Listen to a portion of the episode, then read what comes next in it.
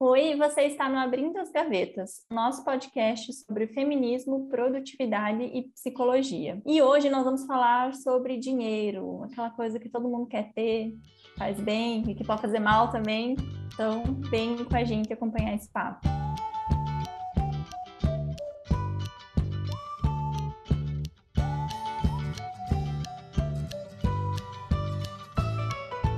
Hoje estamos aqui com a Ana, mais conhecida como Ana e os Dinheiros.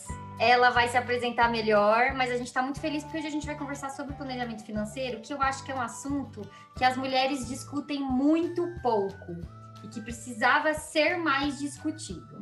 Ana, se apresenta pra gente. Muito obrigada por estar aqui. Ei, gente. Ai, tô muito feliz de estar aqui. Sou super fã do trabalho da Mirro e sempre acompanho lá no Instagram, né? A organização, assim, de modo geral, também é um tema que, que me interessa muito, então sempre aprendo muito com você e estou muito feliz de poder vir dividir um pouquinho que eu sei com vocês. Então, sou a Ana, sou planejadora financeira, trabalho com mulheres, né? Especificamente, assim, 95% dos, meus, dos meus clientes, alunas, são mulheres, porque lá no começo, quando eu comecei a atender né, os dois gêneros, assim, eu fui entendendo que era muito diferente falar de dinheiro para mulher e para homem e claramente me identifiquei mais com falar de dinheiro para mulheres e poder é, ajudar mulheres nesse caminho de se relacionar melhor com o dinheiro, de se organizar financeiramente, de conseguir atingir seus objetivos, pensar no futuro, pensar no que a gente acredita sobre o dinheiro também. É, então, né, é um pouco isso do meu trabalho. Hoje eu tô, tenho trabalhado com cursos, né, cursos, mentorias assim, online, e, e acho que é isso. Eu queria começar perguntando quais são as de, principais diferenças que você é, encontra nessa questão de falar de dinheiro para homens e para mulheres. Se você já quer atender os dois, assim, cite duas ou três uhum. que você acha que são diferentes. É maravilhoso, gente, é muito diferente, assim. O primeiro era que eu percebi que os homens eles já queriam saber de investimento, de renda variável, de ação, sem ter a menor noção de como é que estava o orçamento mensal, sem saber se ia sobrar dinheiro todo mês, sem saber quanto que eles gastavam. E, e aí eu lá tentando né, começar do começo, e eles, tipo assim, com ódio de mim já. E eu, gente, mas assim, então não tem o que eu fazer aqui, não. Porque primeira parte a gente entender aqui, né? O dia a dia para saber se vai sobrar. E também você quer investir, você quer investir para quê? É, e aí eles não, não sabiam muito, é, sabe? Não, não conseguiam entender, primeiro que esse era um primeiro passo, e só queria lá saber dos investimentos. Então, para mim é um passo que ficou muito. Não é essa forma que eu acredito de trabalhar, né? Os investimentos eles são uma ferramenta para a gente chegar onde a gente quer, mas assim não dá para a gente falar só deles, né? Eu não é pelo menos do meu é, dos meus princípios assim. É, e outra que também é muito marcante para mim é que do, da forma como eu trabalho, eu sempre falo que dinheiro é humanas. É, porque tem muito a ver com o nosso comportamento, o que, que a gente acredita, com o que, que como nossos pais lidam com dinheiro. É, então, tem tantos fatores humanos ali que a gente, eu não consigo ignorar. Eu não acho que um, um trabalho que eu vou fazer é bem feito sem eu passar por, esse, por essa etapa é, com a pessoa.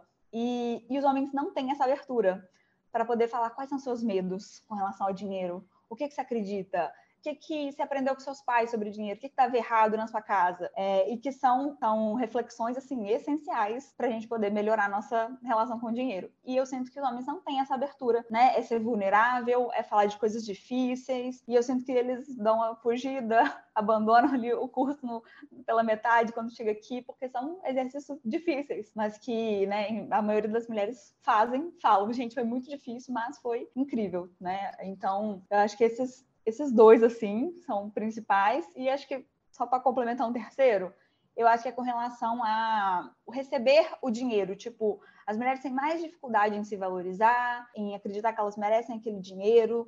Acho que tem um pouco mais, talvez, também de consciência de classe para poder, sabe, que gera uma culpa com relação ao dinheiro, né? Assim, tipo, nossa, eu tô aqui ganhando tanto e tem pessoas passando fome, né? É uma, é uma super questão também, né, de ser desenvolvido dessas, desses dilemas assim, mas que, que com os homens eu vejo que esse não é uma, uma questão tipo muito relevante, sabe? É isso.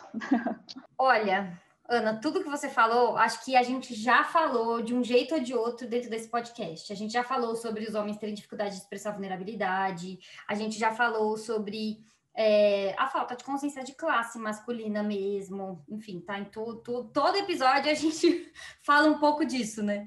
É, e aí eu queria perguntar para Débora como que é essa relação dela com o dinheiro e do parceiro dela com o dinheiro, se ela sente que existe diferença, como é que é? Vamos entrar nessa seara aí das mulheres que tenham um companheiro, né? Porque quando é uma companheira, a conversa é um pouco diferente. É lidar com os homens que é o maior problema. Eu e o Renato, a gente vem de famílias bem diferentes, situações financeiras bem diferentes, mas a gente lida de um jeito parecido com o dinheiro. É, nós dois somos meio mão de vaca, assim. a gente não gasta muito com, com bobeira, a gente tem prioridades bem parecidas. Por exemplo, minha mãe quer muito que a gente faça uma festa de casamento. Isso vai acontecer em algum uhum. momento, mas ela quer que isso aconteça logo. Eu tô tipo, mãe, eu não tenho dinheiro para fazer uma festa de casamento. Eu não vou fazer um financiamento para fazer uma festa de casamento. Pelo vou fazer um financiamento para comprar uma casa, não para fazer uma festa de casamento. Então, você se acalme. E o Renato pensa parecido comigo nesse sentido, assim, de o que é uma prioridade, o que não é uma prioridade.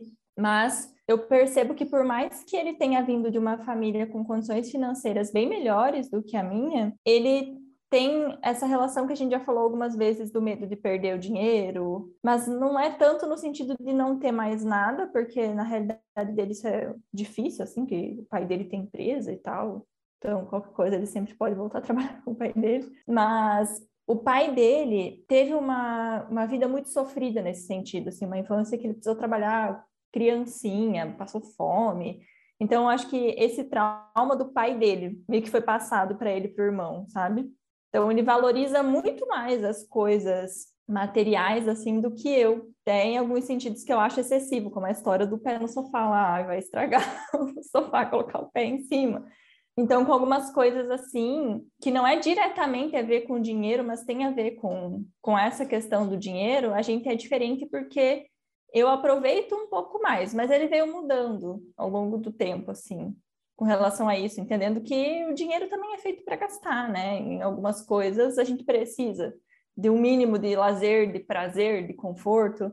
Então, a gente é um pouco mão de vaca, sim, mas num sentido bem saudável da coisa, não é, ah, eu vou, não tenho nada do que eu quero, não, a gente aproveita, tem as coisas, mas nós lidamos de um jeito bem parecido. Mas a minha relação com o dinheiro, ela melhorou nos últimos tempos, não, nem sempre foi muito saudável, porque é uma coisa que a Mirlia já falamos, falamos mil vezes aqui, que a gente morre de medo de, de ficar sem dinheiro, de perder tudo, né? Não tenho muita coisa, então não é tão difícil assim de perder o que eu tenho. E aí a relação com o trabalho fica maluca, porque a relação com o dinheiro não é muito saudável. Mas eu sou organizado, assim, com as minhas coisas, o Renato também, então isso já dá uma boa tranquilidade. E eu acho legal isso que a Ana estava falando, de perguntar para as pessoas como que era a relação com o dinheiro na tua casa, o que que, que que isso tem a ver com o jeito como você vê o dinheiro hoje.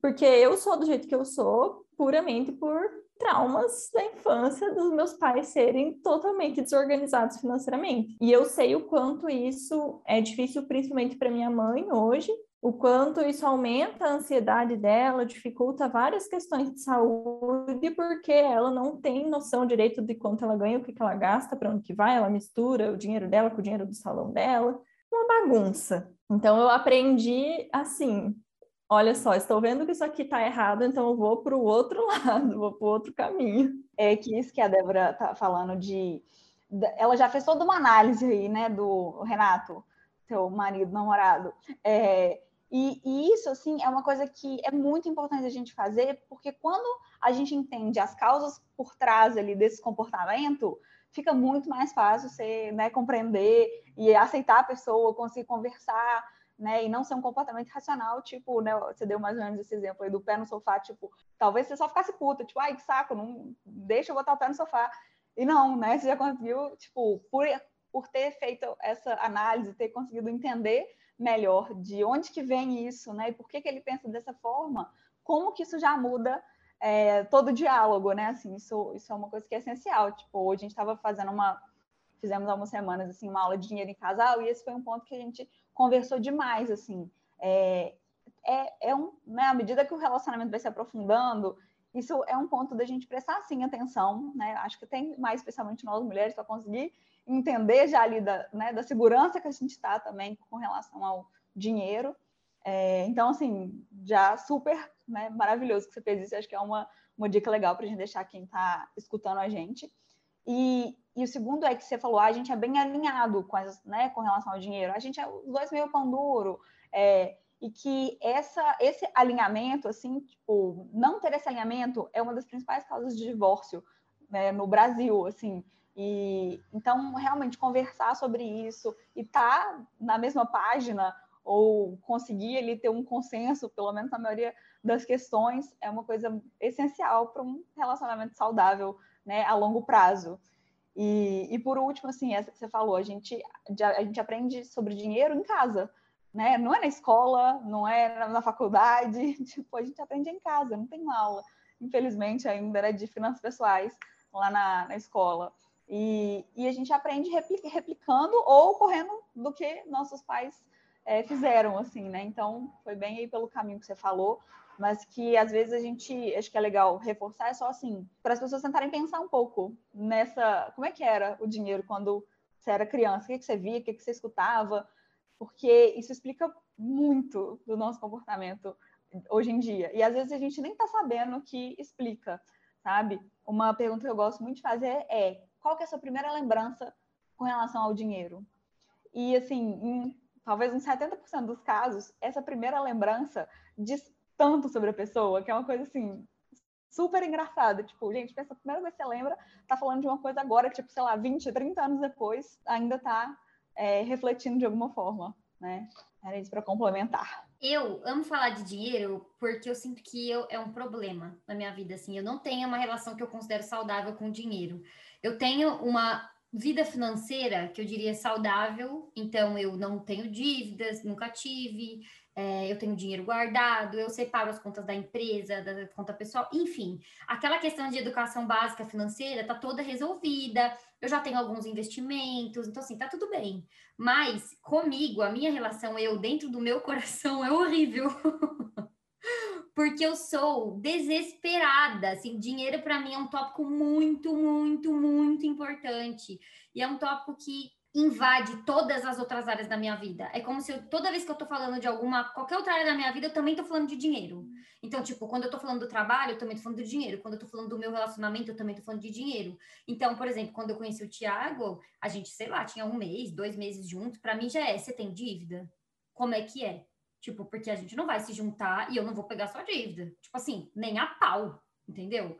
É, assim, para mim era tipo muito claro, assim, é, se você tem um emprego fixo, beleza? Quanto você ganha? Eu quero saber qual é o seu salário e eu vou te dizer qual é o meu salário, e a gente vai ter que conversar sobre isso. Então, para mim, dinheiro é tipo assim: se o cara já não quer falar de dinheiro, já fica tentando esconder quanto ganha, se o cara é todo metido em dívida, umas dívidas estranhas, porque eu acho que existe dívida e dívida, né? Existe aquela dívida que você vê que a pessoa contraiu porque ela realmente não teve opção, e existe aquela dívida que a pessoa tá fazendo de meio sem vergonhice. Essa dívida eu não topo, tipo, nem a pau. Mas a, a outra dívida a gente tem que entender também que a gente mora num país que as pessoas são pobres e que às vezes elas não têm escolha. Então, mas assim, eu é, um, é uma situação assim, me apavora. Então, tudo que eu vou fazer, tipo, eu, eu sei que eu poderia ter uma vida melhor da, do que a que eu tenho. E não é que eu tenha uma vida ruim, eu tenho uma vida super confortável, mas eu sei que eu poderia gastar mais. Mas eu sou pão dura, mão de vaca, apavorada, sabe? Assim, uma coisa que eu, tô melhorando com isso, mas é, ah, eu guardo dinheiro para fazer alguma coisa, tipo, vou juntar um dinheiro para comprar tal coisa. Depois eu junto, eu não quero mais gastar o dinheiro que eu juntei. Sim. Então, assim, eu acho que eu deveria viajar mais. Eu acho que eu deveria, sabe, ter. Então, esse ano foi o ano que eu decidi me dar coisas, né? Experiências e coisas e tal.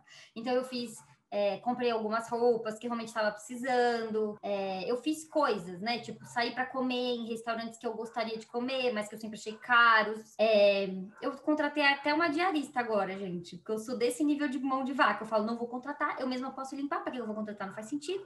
Tipo, mas aí eu cheguei à conclusão de que, tipo, não dá mais, assim. Ou eu descanso, ou eu limpo a casa. E aí eu tomei a decisão de vou contratar uma diarista. É uma vez a cada 15 dias, então, assim, é pouco. Mas já me ajuda. Eu, eu comecei a fazer. É, a gente decidiu isso ontem, novidade aqui, ninguém sabe disso da minha vida ainda. Que eu decidi que a gente não vai mais fazer o almoço em casa, que a gente vai comprar comida pronta. Aqui em São Paulo tem essas marmitas que são veganas, sem glúten, enfim, que são tudo que eu preciso que seja. E aí a gente decidiu que vai investir nisso para liberar um tempinho mais e tal. Então, assim, estou investindo na minha qualidade de vida, mas estou chorando por dentro. É tipo lágrimas de sangue, porque eu fico muito triste de gastar meu dinheiro. E eu tenho 100% consciência de que isso é culpa dos meus pais. tipo, porque é aquilo que a Débora falou do Renato, né? A minha história é bem parecida, assim. Meu pai teve uma infância muito pobre, minha mãe também. Eles foram a a geração que teve a ascensão social para a classe média, e aí eles vivem com esse medo de cair de novo, sabe? De tipo, eu, hoje eu sou classe média, mas nada me garante que amanhã não seja mais. Então, eles têm muito esse medo de, tipo, pode ser que a gente não tenha dinheiro. E não é verdade mais, né? Não é. Uhum. Quer dizer, nem quando eu era criança, eu, eu olhando hoje para trás, eu acho que não era. Era só na cabeça deles mesmo, tipo, igual é na minha. tipo, é da minha cabeça, não é real. É, eles já tinham dinheiro guardado, enfim. Meus pais são super é, organizados e tal, com financeiro, sempre foram tal. Mas eu acho que faltou na minha casa é, uma educação financeira que fosse menos amedrontadora, mas aí, qual que é a questão para mim? Eu lembro, você falou, ah, sua primeira lembrança com dinheiro. Eu tenho várias, mas uma que é muito é, forte para mim é quando eu tinha 12 anos e eu estava sentada no sofá e eu escutei meu pai e minha mãe falando de dinheiro, que eles sempre falaram assim abertamente na frente dos filhos, falando de dinheiro, não sei o que, nananã. E o meu pai e minha mãe sempre com muito medo, né? Tipo, ah, isso aqui temos que economizar, temos que não sei o que, nananã, não pode. Tem como a gente esperar virar o cartão? Essa frase, para mim, esperar virar o cartão é um negócio que me dá um ódio. Que meu pai falava a vida inteira. Ai, tem como esperar uma semaninha porque vai virar o cartão. E hoje em dia eu sou assim. Não vou esperar virar o cartão. Não vou. Não vou. Sabe assim, que ódio. é isso. Tipo, a minha mãe fala. Eles estavam conversando, eu ouvi alguma coisa da conta de luz. E aí, depois que meu pai saiu, eu falei pra minha mãe: mãe, a gente não tem dinheiro para pagar a conta de luz. Tipo, eu fiquei muito assustada, assim. E só que eu entendi errado, eles não estavam falando isso, tinha dinheiro. Enfim, eu fiquei muito assustada com essa. E eu perguntei, tipo assim, ai, tem alguma coisa que eu posso fazer? Eu tenho um dinheirinho guardado, tipo, da mesada que eles tinham me dado. Então, na minha cabeça, ficou, eu, eu fiquei com muito medo. E eu sei que isso é uma realidade de muitas crianças e que hoje em dia são adultos, que tinham muito medo quando eram crianças de ficar sem dinheiro. E eu acho que é por isso que a gente desenvolve essa relação tão, tão prejudicada mesmo assim com o dinheiro, porque eu tive as duas fases, a fase mão, muito mão de vaca, tipo, igual eu sou agora, muito não, né? Eu não sou tanto assim, mas assim, eu sou um pouco, eu poderia ser menos. E eu tive também a fase gastona, é, porque agora eu tinha. Então, quando eu comecei a trabalhar, sair da faculdade e tal, até na faculdade eu vivia bem, mas eu vivia com aquele dinheirinho bem contadinho, né? Tipo, é isso aqui que eu tenho, beleza. Quando eu comecei a trabalhar, que eu comecei a ganhar um salário bom, eu fiquei assim, meu Deus, rica, dinheiros. E aí eu lembro que eu peguei meu primeiro salário, fui no shopping comprar um relógio. Sabe assim, faz sentido nenhum você comprar um relógio com seu primeiro salário, mas é, aquilo era, eu tinha esse relógio até esses dias, tipo assim, tá todo zoado, já era, gente, que isso faz muitos anos. Mas eu fiquei muito feliz com aquilo, então eu comprava muita roupa. É, quando eu conheci o Thiago, eu tinha uns 80 pares de sapato. Eu era essa pessoa, assim, muita roupa, muita coisa, muito sapato. E a, e, e a sensação de que me dava não é que eu tava gastando meu dinheiro, é que eu tava investindo, porque essas coisas eram minhas. Sabe assim? Tipo, ah, isso é meu, eu comprei com meu dinheiro para mim, ter dinheiro no banco era menos é, palpável do que ter as coisas dentro da minha casa. Então, eu tinha, tipo assim, hoje não faz sentido nenhum, não sei a Mirlia de 18 anos, o que, que, que passava na cabeça dela? É, essa palavra investir é até uma coisa que me incomoda, irrita. Porque hoje em dia as pessoas falam isso. Ai, invista numa boa bolsa, essas roupas, não sei do que, você pode investir. Gente, não é um investimento você comprar uma roupa vai te, não vai render seu dinheiro. Pode ser um bom gasto, né? Comprar uma roupa um pouco melhor que vai durar mais tempo é um gasto mais inteligente do que comprar várias blusinhas ruins que vão durar um mês, dois e não vai valer a pena, né? O barato que sai caro. Mas me incomoda o uso dessa palavra, que foi o que você falou agora também. Ah, para mim era um investimento ter vários sapatos. E eu vejo que hoje é muito usada essa palavra para falar de comprar coisas que não são investimento.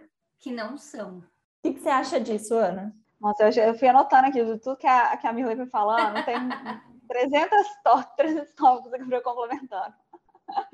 É, o primeiro foi do que a Débora falou, de que vai juntando dinheiro, chega na hora de gastar, não quero gastar. É, são, são asteriscos, assim, que tem uma, um conceito na economia comportamental que chama efeito posse, que é que a gente valoriza muito mais tudo que já é nosso, assim. Né? Então, tipo, às vezes você vai vender alguma coisa que é sua, você bota um preço que ninguém tá afim de pagar, porque para você aquilo ali vale esse tanto. É, e acontece um pouco isso com o dinheiro também, né? Tipo, poxa, agora eu tenho esse dinheiro, ele é meu, eu vou, eu vou trocar aqui, vou entregar, não quero. É, e acho que só ajuda assim, a gente saber disso, só para saber que é um processo da nossa cabeça também, tipo, que, gente, você juntou dinheiro para gastar com um negócio que, sabe, você quer, vamos lá, o dinheiro vai você vai ser mais feliz com o dinheiro na conta, o número lá na sua conta, ou com aquilo que você estava sonhando, né? Entrando também um pouco isso que a Mila estava falando, desse medo de gastar um pouco mais, é, mesmo às vezes sabendo que pode, mas muito ligado aí nesse, nesse medo mesmo, né? É, eu sinto que esse é um problema muito comum, assim, nas minhas alunas, né? A maioria dos meus alunos é nesse perfil também, de que guarda muito dinheiro, que, né, também era o meu perfil de ser muito pão duro e guardar bastante dinheiro. Ainda hoje tem um, uns momentos de pão durice, é, mas, assim, de, depois que a gente consegue entender, é, fazer um planejamento financeiro, que seria né, a gente ter uma reserva de emergência que a gente fique confortável, a gente está pensando no futuro, na aposentadoria,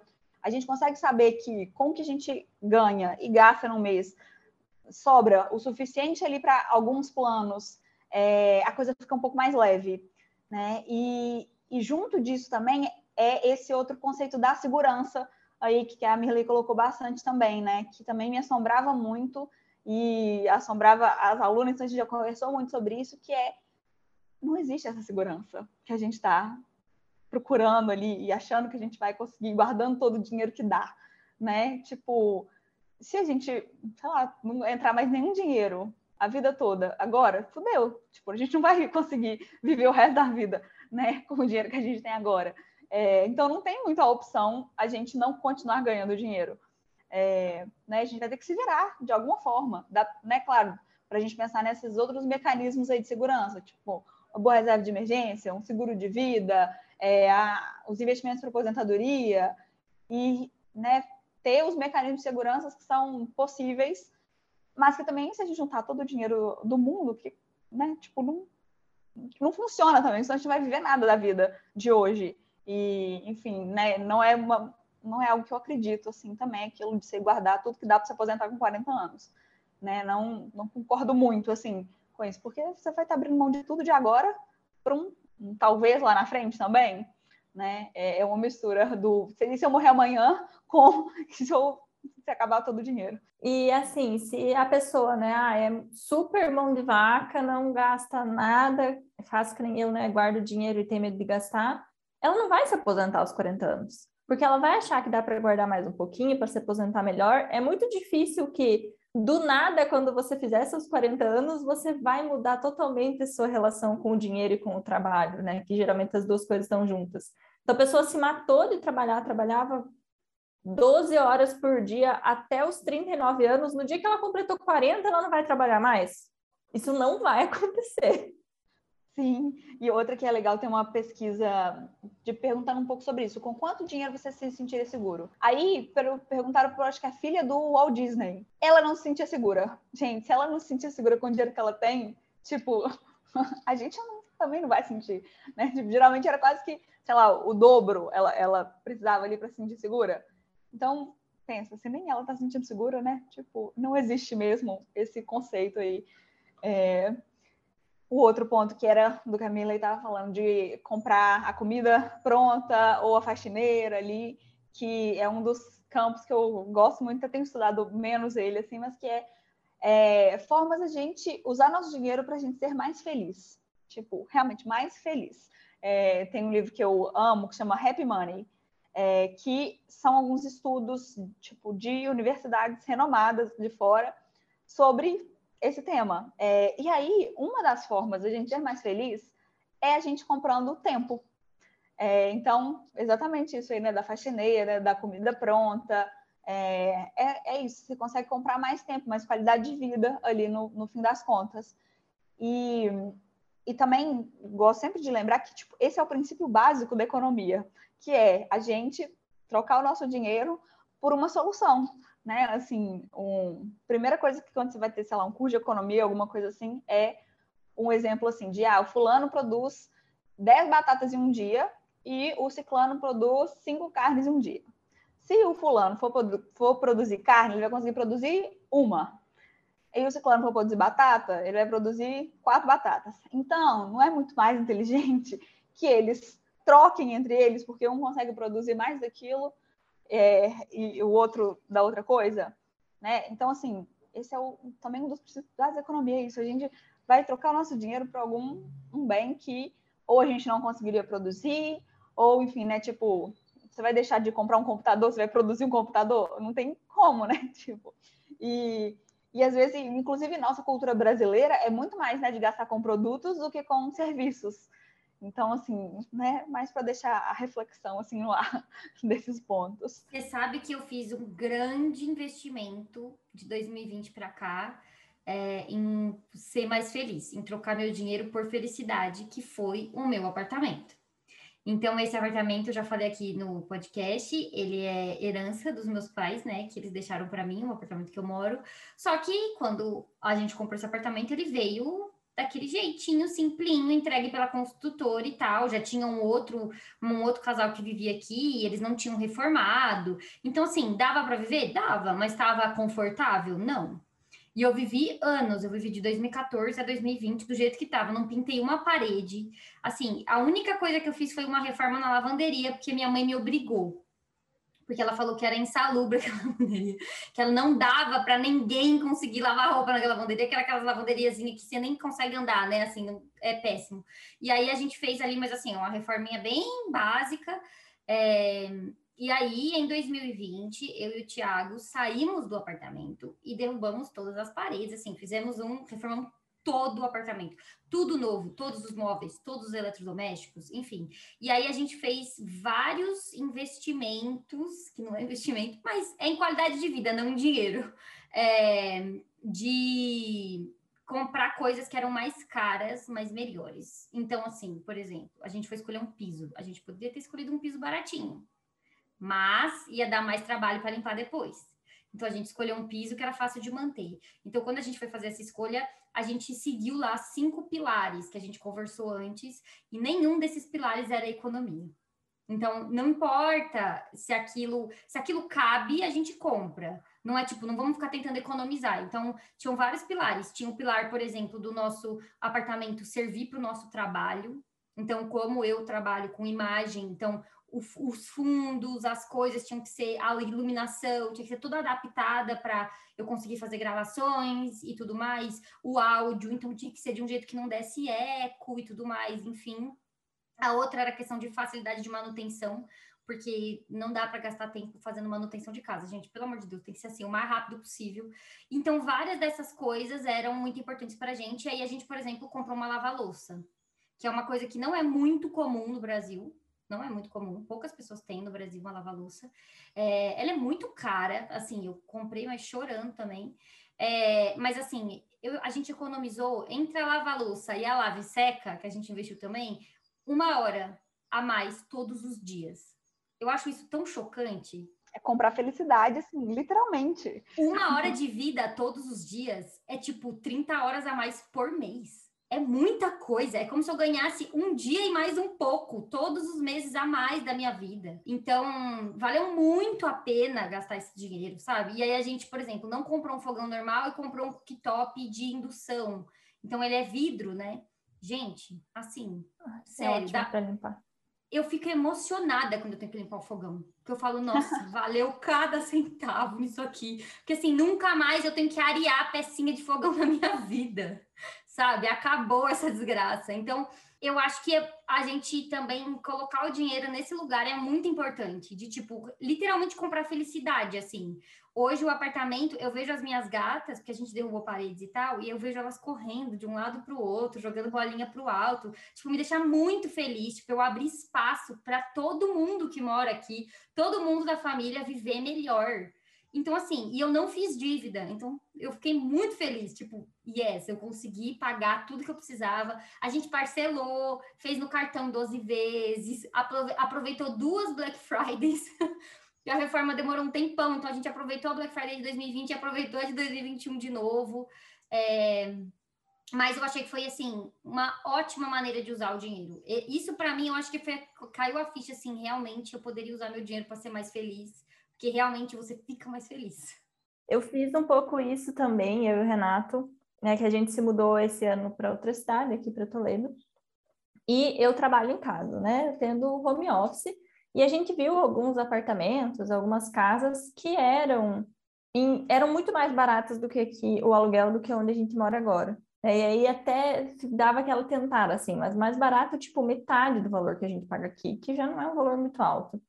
Mas eu falei, não dá. Eu vou ficar o dia inteiro dentro dessa casa. Eu preciso que seja um lugar minimamente confortável, claro, iluminado. Eu não quero morar num apartamento sem sacada, que eu vou ficar presa o dia inteiro, porque na pandemia, durante a pandemia, né, quando as coisas estavam piores, eu morava num apartamento e o que salvava era porque o apartamento tinha sacada.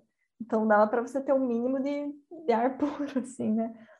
Eu falei, não, não quero ficar presa dentro de casa. Então a gente encontrou um sobrado que aí tem área externa, né, dividida com outras pessoas, mas tem uma área externa, é super iluminado, é maior, eu tenho um lugar legal para ser o meu escritório, tem mais um quarto para quando os nossos amigos vêm visitar a gente ou quando vêm nossos pais. Então, a gente entendeu que valeu a pena pagar um aluguel um pouco mais alto do que morar num apartamento sem sacada, num prédio que dava tristeza de chegar e olhar. Tinha uns que a gente chegava, o prédio era tão feio, mal pintado, assim, não tinha grama, tinha umas pedrinhas, a gente ficava tipo, nossa, eu não quero chegar em casa e ver isso todos os dias, eu vou ficar triste quando chegar na minha casa. Então, a gente precisa aprender isso que a Ana falou, que o dinheiro ele também existe para a gente usar, né? Para fazer coisas com ele, para ele melhorar a nossa vida. Já que é, esse o sistema que a gente vive, a gente pode tirar algo de, de legal disso. Sim, eu, eu, também fiz esse mesmo movimento aí, vocês falando. É, é, né, mudei para um apartamento também que é bem espaçoso, tipo, é um pouco mais caro, mas ele me faz feliz todos os dias, sabe? Eu fico muito feliz todos os dias que está aqui é, e também, tipo, né, eu moro com uma amiga e meio que mudei de amiga que eu tô morando nesses últimos meses, assim. E aí eu aproveitei para, tipo, tudo que eu não tive energia para fazer da primeira vez, fazendo agora, sabe? De pintar parede, de comprar um sofá mais confortável. E assim, é, e ela é muito parecida assim, né, com a gente assim nisso. E todo dia eu fico assim, amiga, o dinheiro a gente tem. É, você prefere o número lá na conta ou todo dia a gente deitar à noite num sofá confortável? E aí a gente fica tipo, não, tá bom, vamos lá, a gente consegue, sabe? Né? De, dessa dificuldade do gastar um pouco também. É, e eu tenho uma teoria que eu mais ou menos chamo ela de teoria do dia a dia, que é tudo que eu compro que é para estar tá muito perto de mim, que eu vou usar todo dia, é, sabe, que sei lá, é isso, principalmente, né, isso que eu vou usar todo dia, que vai estar perto de mim sempre, eu tento priorizar a qualidade sobre o preço. Né? Então, assim, coisas do tipo, ai, ah, a gente foi comprar um jogo de, de louça, assim. Eu, tipo, eu quero o mais legal, o mais lindinho, para ficar feliz todos os dias quando eu vou tomar café da manhã, sabe? É, e, e né, um pouco o que a Camila falou ali, do chão. Tipo, poxa, todo dia você vai estar lá com esse chão, com o fogão. E em, né, em contrapartida, assim, tipo, por exemplo, minhas decisões de viagem, às vezes, é, eu preciso ficar em hostel vou gastar menos, gente, mas eu dormi à noite, acabou, passou, sabe? Tipo, não é uma coisa que eu vou ficar ali do dia a dia. Eu prefiro economizar lá nessas coisas. É, às vezes, tipo, também de, de delivery, quando é mais para só o conforto do que a energia eu sei lá e fazer uma comida. Tipo, gente, o, o problema é só a fome. Matei a fome, acabou o problema. Tipo, não importa muito o como ali. É, né, já vai ter passado. Então, é uma coisa que me ajuda, assim, nas minhas decisões, né? Não é nenhuma regra de, assim, é só um jeito que eu penso mesmo e que acho que me ajuda a usar melhor o, o dinheiro, né? Para isso, para ter essas, ser mais feliz ali no dia a dia. Nossa, eu, eu acho essa uma boa regra. As duas falando aqui, todo mundo concorda. Sim. É uma boa regra. Porque eu acho que isso realmente é um investimento. Investimento uhum. em qualidade de vida. Agora, uma roupa a não ser que seja realmente, sei lá, um tênis super confortável para você ir trabalhar todos os dias e não ficar com dor no seu pé, investimento em qualidade de vida. Agora, uma roupa de marca? Não. Exato. Pode ser instrumento de trabalho, uma roupa melhor, dependendo do com que você trabalha, sim. Mas, pô, ficar enchendo o armário de salto alto e roupa da Gucci, não necessariamente é um investimento na sua qualidade de vida. É, aí você vê o que, que é a prioridade, né? Tipo assim, porque sempre que a gente está gastando em um lugar, a gente vai ter que estar tá deixando de gastar em outro. né? Essa é a dificuldade da gestão dos recursos finitos, né? Assim, e aí, você comprar lá, sei lá, uma blusa de, não sei, mil reais, você está deixando de gastar em outro lugar. Se for mais importante para você, tipo, tá tudo bem, né? Também cada um usa o dinheiro da forma que achar melhor. Mas ter clareza do que é mais importante para você é importante demais. Tanto nisso, é, vai ser a roupa que eu vou gastar, ou, né, no nosso caso aqui, por exemplo, que a gente está pensando, ah, onde eu vou morar é mais importante, porque isso ajuda muito a gente a tomar essas decisões e também a ter clareza e consciência, assim, sabe? Porque é, eu vejo muita gente, quando a gente começa a fazer ali análise de como está a vida agora, que gasta rios de dinheiro no delivery e não estava nem sabendo, e não está nem mais feliz porque gasta todo dia com delivery, né? Então, indo uhum. meio inconsciente ali, sendo uma prioridade financeira, mas sem a pessoa querer que fosse, né? Então, também acho que é uma, uma coisa legal da gente pensar, de não ser tudo no automático ali, né? E parar e pensar mesmo onde que é mais importante eu colocar. É, inclusive, esse é um exercício que eu coloco lá para as meninas fazerem, que é elencar ali quais são quais são ali, né? Tipo, ah, é moradia, alimentação, lazer, tananã, e você dá uma nota ali na sua ordem de prioridades, meio com esse exercício mesmo. Será que eu estou gastando dinheiro de acordo com o que é prioridade para mim? Né? Então, tipo, para gente, a gente topou gastar mais com moradia porque é prioridade para gente. Tem gente que vai querer morar num apartamentinho apertadinho para poder viajar três vezes por ano, um mês por cada viagem, né? E são as escolhas, né, de, de cada um, assim, acho que é Ana, qual que você acha que é o primeiro passo para a pessoa se organizar financeiramente? Nossa, boa pergunta, né? Era para ser fácil, mas na verdade ela é difícil, assim. É... Eu acho que, assim, para começar mesmo, seria a gente entender como é que está hoje, né? O que, que você gasta hoje, dar uma olhada ali nas suas faturas dos meses passados, para você entender como é que está a realidade hoje. É, e olhar, isso está fazendo sentido para mim ou não? É, eu vejo muitas meninas fazendo esse exercício, esse é o primeiro que eu coloco lá, lá na trilha do curso assim, para fazer. E assim, tem umas que ficam assim, socorro, nada está fazendo sentido nisso que eu estou gastando, que desespero. É, e às vezes esse susto, assim, ele, ele é muito bom, ele dói, né? Mas ele é bom para entender exatamente isso. Gente, o dinheiro ele está indo para o que é importante para gente. Porque se ele estiver indo, beleza.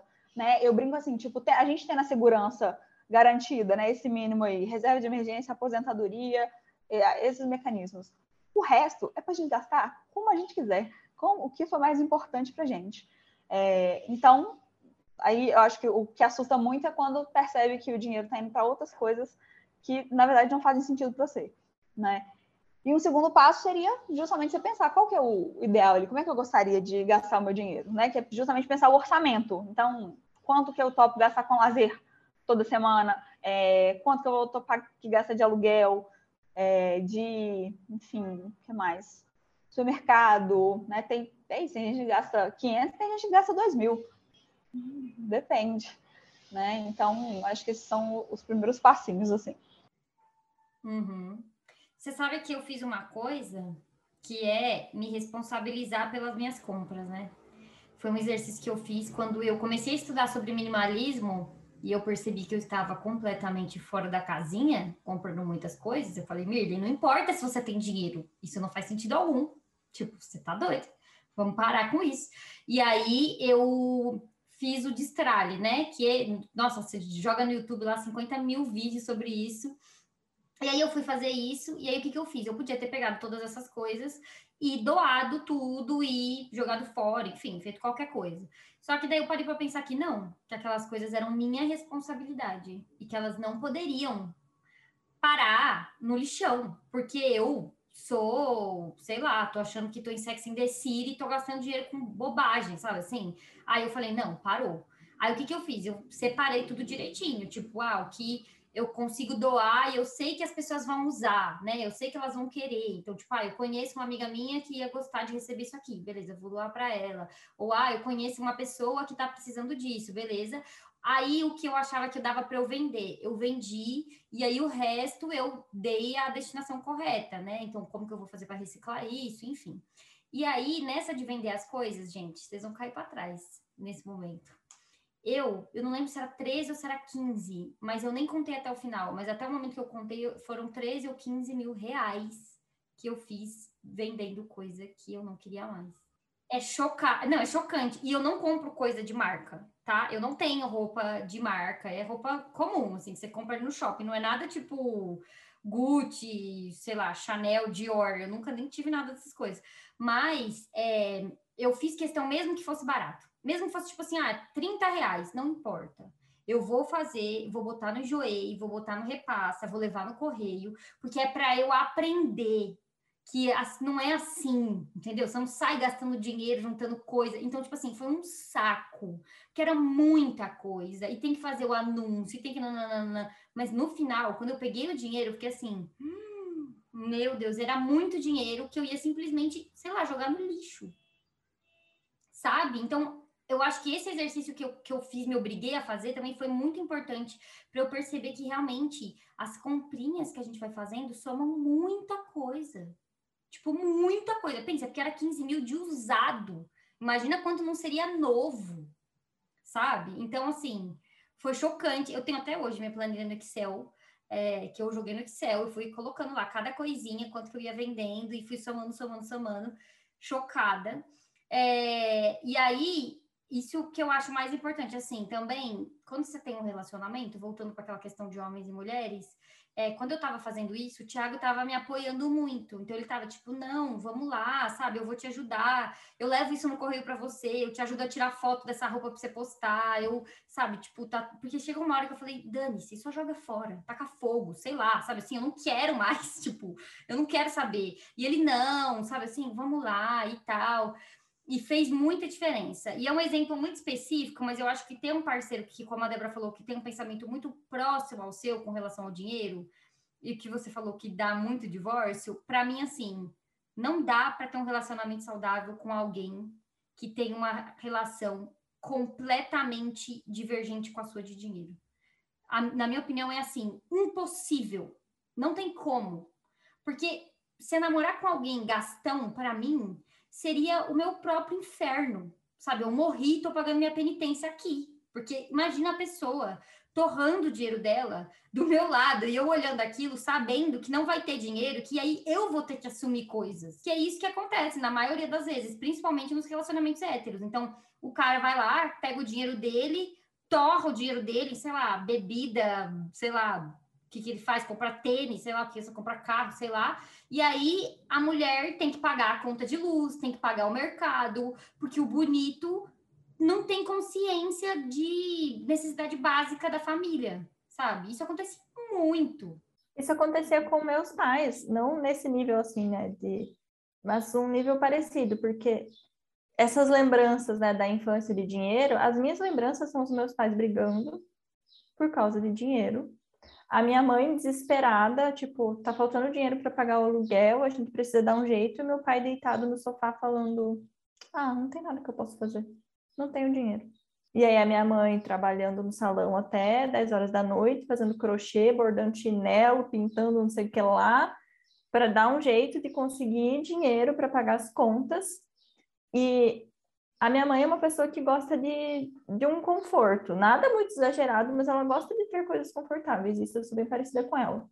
Então ela ia lá e comprava um sofá novo para casa. O meu pai ficava puto e começava a dizer que ela era cheia de luxo, que ela gastava muito dinheiro, que nananã, que as coisas não davam certo por causa dela.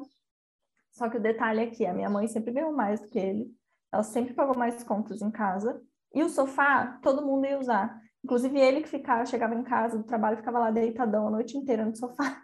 Chegava a deixar a marca do corpo dele, tanto que ficava deitado naquele sofá. E ele gastava dinheiro com o quê? Com cigarro, que fuma, ia no bar todo final de semana. Minha mãe encontrou revista pornô que ele comprava. Então, assim, aí com essas coisas, o dinheiro, aí eu posso gastar. Mas o sofá, que é para a família toda usar, que os filhos iam aproveitar, que pode ter momentos em família, né? Para isso ficar mais importante, aí não, aí era um, um, dinheiro jogado fora, era desperdício, era luxo. Então, eu sei bem o que é essa coisa do, das diferenças do dinheiro, o quanto isso afeta um casamento. Que eu cresci vendo duas pessoas brigarem por causa disso o tempo inteiro. Você vê como que é de prioridade, né? Tipo, o que é prioridade para um, que não é para outro, e aí entra no conflito, né? Então, é, acho que é o Camila falou, tipo assim, é, é essencial, não tem como, né, essa, o relacionamento funcionar com prioridades tão diferentes, assim. Ana, eu queria saber de você, o que, que você recomenda para os casais? Conta conjunta, conta separada? Eu tenho minha opinião, mas eu vou ficar quieta porque o povo sabe que eu sou extremista, né? Depois daqui a pouco eu falo que eu tenho uma opinião extrema sobre isso, mas eu quero saber de você. Qual a sua opinião? Ai, eu conto. Eu, eu perdi o time de fazer um outro comentário, então deixa eu voltar nele rapidinho. Isso que você falou do. Você foi vendendo tudo que você tinha, é, você conseguiu vencer ali o efeito posse, né? Do tipo, você falar, mesmo que seja pouquinho, é melhor vender do que não vender. Então, fica, acho que essa é uma, uma dica importante, assim, sabe? Para quem estiver aí tentando vender coisa aí no Enjoei, eu sou super fã também, vendo há, tipo, sei lá, uns 6, 7 anos, estou sempre vendendo alguma coisa lá no Enjoei. E, e, sempre isso, quando eu, eu, vejo, dou uma pesquisada, ah, um vestido branco de tal jeito, qual é o preço médio aqui? Eu boto um pouco abaixo e, assim, sempre consigo vender bem mais fácil sabe, do que eu vejo outras pessoas, assim. Então, é, é isso, era só do, do efeito posse, assim. É, de, de casais, assim, eu acho que tem vários modelos que podem funcionar, né? Depende muito do alinhamento e da conversa do casal. Mas, assim, o que eu não gosto muito de abrir mão, sempre deixo muito bem recomendado, é, é cada um ter a sua reserva de emergência, né? Principalmente no nosso caso, porque a reserva de emergência é que pode te salvar, né? Aí se, tornando um relacionamento agressivo ou abusivo, é, é essencial, é um dinheiro que vai salvar a gente. E eu falo assim, reserva de emergência é a gente sendo adulto e responsável com a gente, né? Não tem, não tem como não ter. É, e então, esse é o primeiro ponto, assim, tem que ter a sua reserva que você fique segura, confortável antes de qualquer coisa. Ah, os investimentos de aposentadoria, eu também prefiro que sejam separados. Tipo assim, beleza, é um plano em conjunto, joia, mas é um dinheiro também que sua vida vai depender dele um dia. Então, vamos garantir ele aqui, a gente sabe. É. é. Melhor não, melhor não. e, e o terceiro é, mesmo que seja, tipo, tudo junto, misturado, tem que ter um dinheiro do mês ali que um não vai dar pitaco na vida do outro, né? Que é o que eu chamo ali de o que quiser, assim, que é isso, ah, um dinheiro para você ir, sei lá, comprar uma roupa que estava afim, que o outro não tem que ter nenhuma opinião sobre, porque senão, né, vai acontecer isso. Ah, isso aqui não é prioridade, você está gastando dinheiro com essas coisas. Então, assim, esse dinheiro de o outro não vai saber o que está fazendo, ou não interessa para ele, também é essencial. O resto dá para a gente negociar. sabe? É, então, isso, né? Vai ter o um modelo conta conjunta, ou tudo que a gente ganha é dos dois, né? Aí tirei essas, essas partes aí que eu já falei.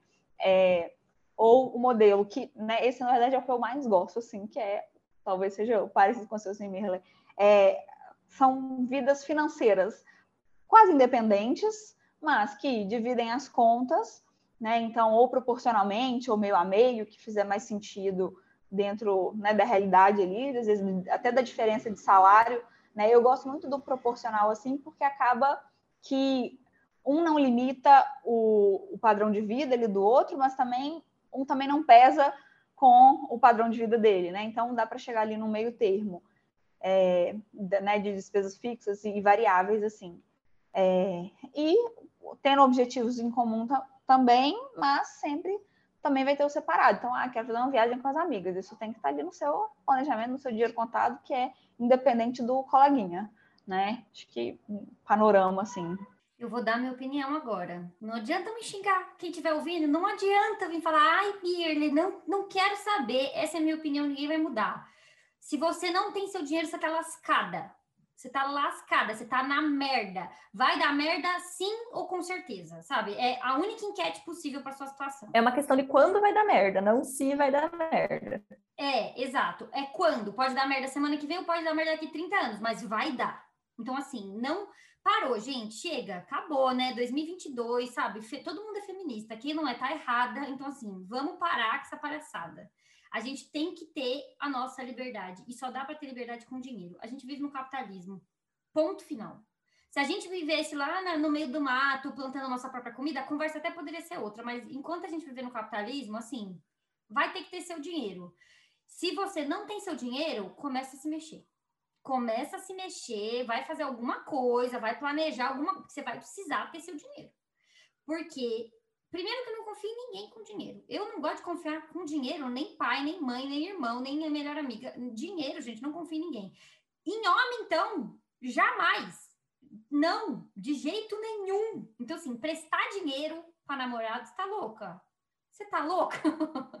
Sabe assim, pagar coisa para homem, tipo, ah, tem um monte de mulher que faz isso, né? Paga, sei lá, mestrado pro cara e não sei o quê, e aí depois o cara te larga e vai embora, entendeu? Então, assim, para com isso. Não, se o cara quer fazer um mestrado, ele vai lá trabalhar, vai pegar o dinheiro dele, vai juntar e vai fazer um mestrado. Então, assim, uma coisa é você ser parceira do tipo, não, vamos entrar com metade, metade, vamos construir junto. Outra coisa é você ser otária, porque isso é ser feita de boba, tá? Não façam isso, não façam isso. Não existe segurança alguma que esse homem vai te pagar. Essa história de, ai, tira uma moto no meu nome. Gente, vocês escutam não viabilize, né? É assim, pelo amor, desgraça. É, esse final, você falou o negócio da moto, esse final de semana a gente foi visitar minha mãe, né? E aí o Renato começou a fazer essa piadinha. Ele falou, Linda, o nome da minha mãe é Linda. Ele falou, a Débora não quer tirar uma moto para mim no nome dela, você acredita? Daí eu falei, não, eu não empresto meu nome para ninguém, não adianta me pedir, não empresto. E tava toda a minha família ali, minha avó, minha tia, eu falei, ó, todo mundo tá aqui. Não adianta me pedir, que eu não empresto nome para ninguém.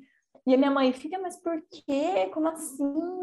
Agora vocês têm uma vida junto, não sei o que. Eu falei, ah, tá, bonita. Você não se ferrou porque colocou o nome na empresa lá do pai, tava pagando imposto até agora, que ele nunca pagou. E aí você quer que eu cometa o mesmo erro? E mesmo ela tendo feito isso, né, minha mãe se ferrou por conta do meu pai, ela ainda achou que eu deveria tirar uma moto do Renato o nome. E eu falei, mãe, ele tá brincando, né? Não é verdade, porque ela tava levando a sério. Ela tava achando que era verdade e tava achando que eu tava errada. Eu, tipo, meu Deus, essa mulher não aprendeu nada. Eu falei, mãe, o que, que é isso? Pelo amor de Deus, é. Nossa, eu tenho um caso que fica assim, que né, faz todo sentido desse, da mulher ter seu dinheiro, mas que, que é né, o caso dos meus pais, se vou contar, vocês vão entender. É, quando minha mãe ficou grávida de mim, ela era, tipo, nova, ela tinha 23 anos.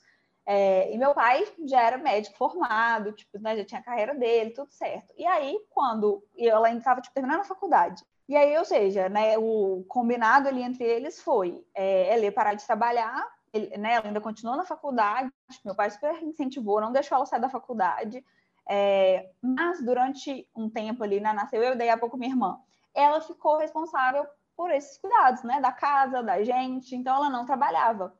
É, e meu pai é esse perfil nosso, pão duro, rígido com dinheiro e tal.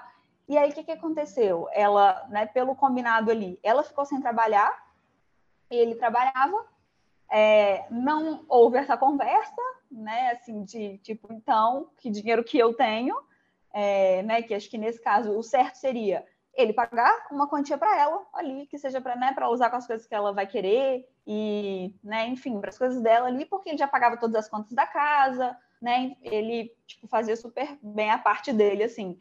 Mas faltou esse dinheiro que foi uma coisa que, tipo, até hoje a minha mãe ainda tem umas as questões, assim, sabe? De, de ter medo de não ter o dinheiro dela, de falar assim, ah, não, mas se depois seu pai, seu pai não fizer uma coisa, eu vou ter que pagar. Tipo, né, assim, isso, sei lá, tem quase 30 anos.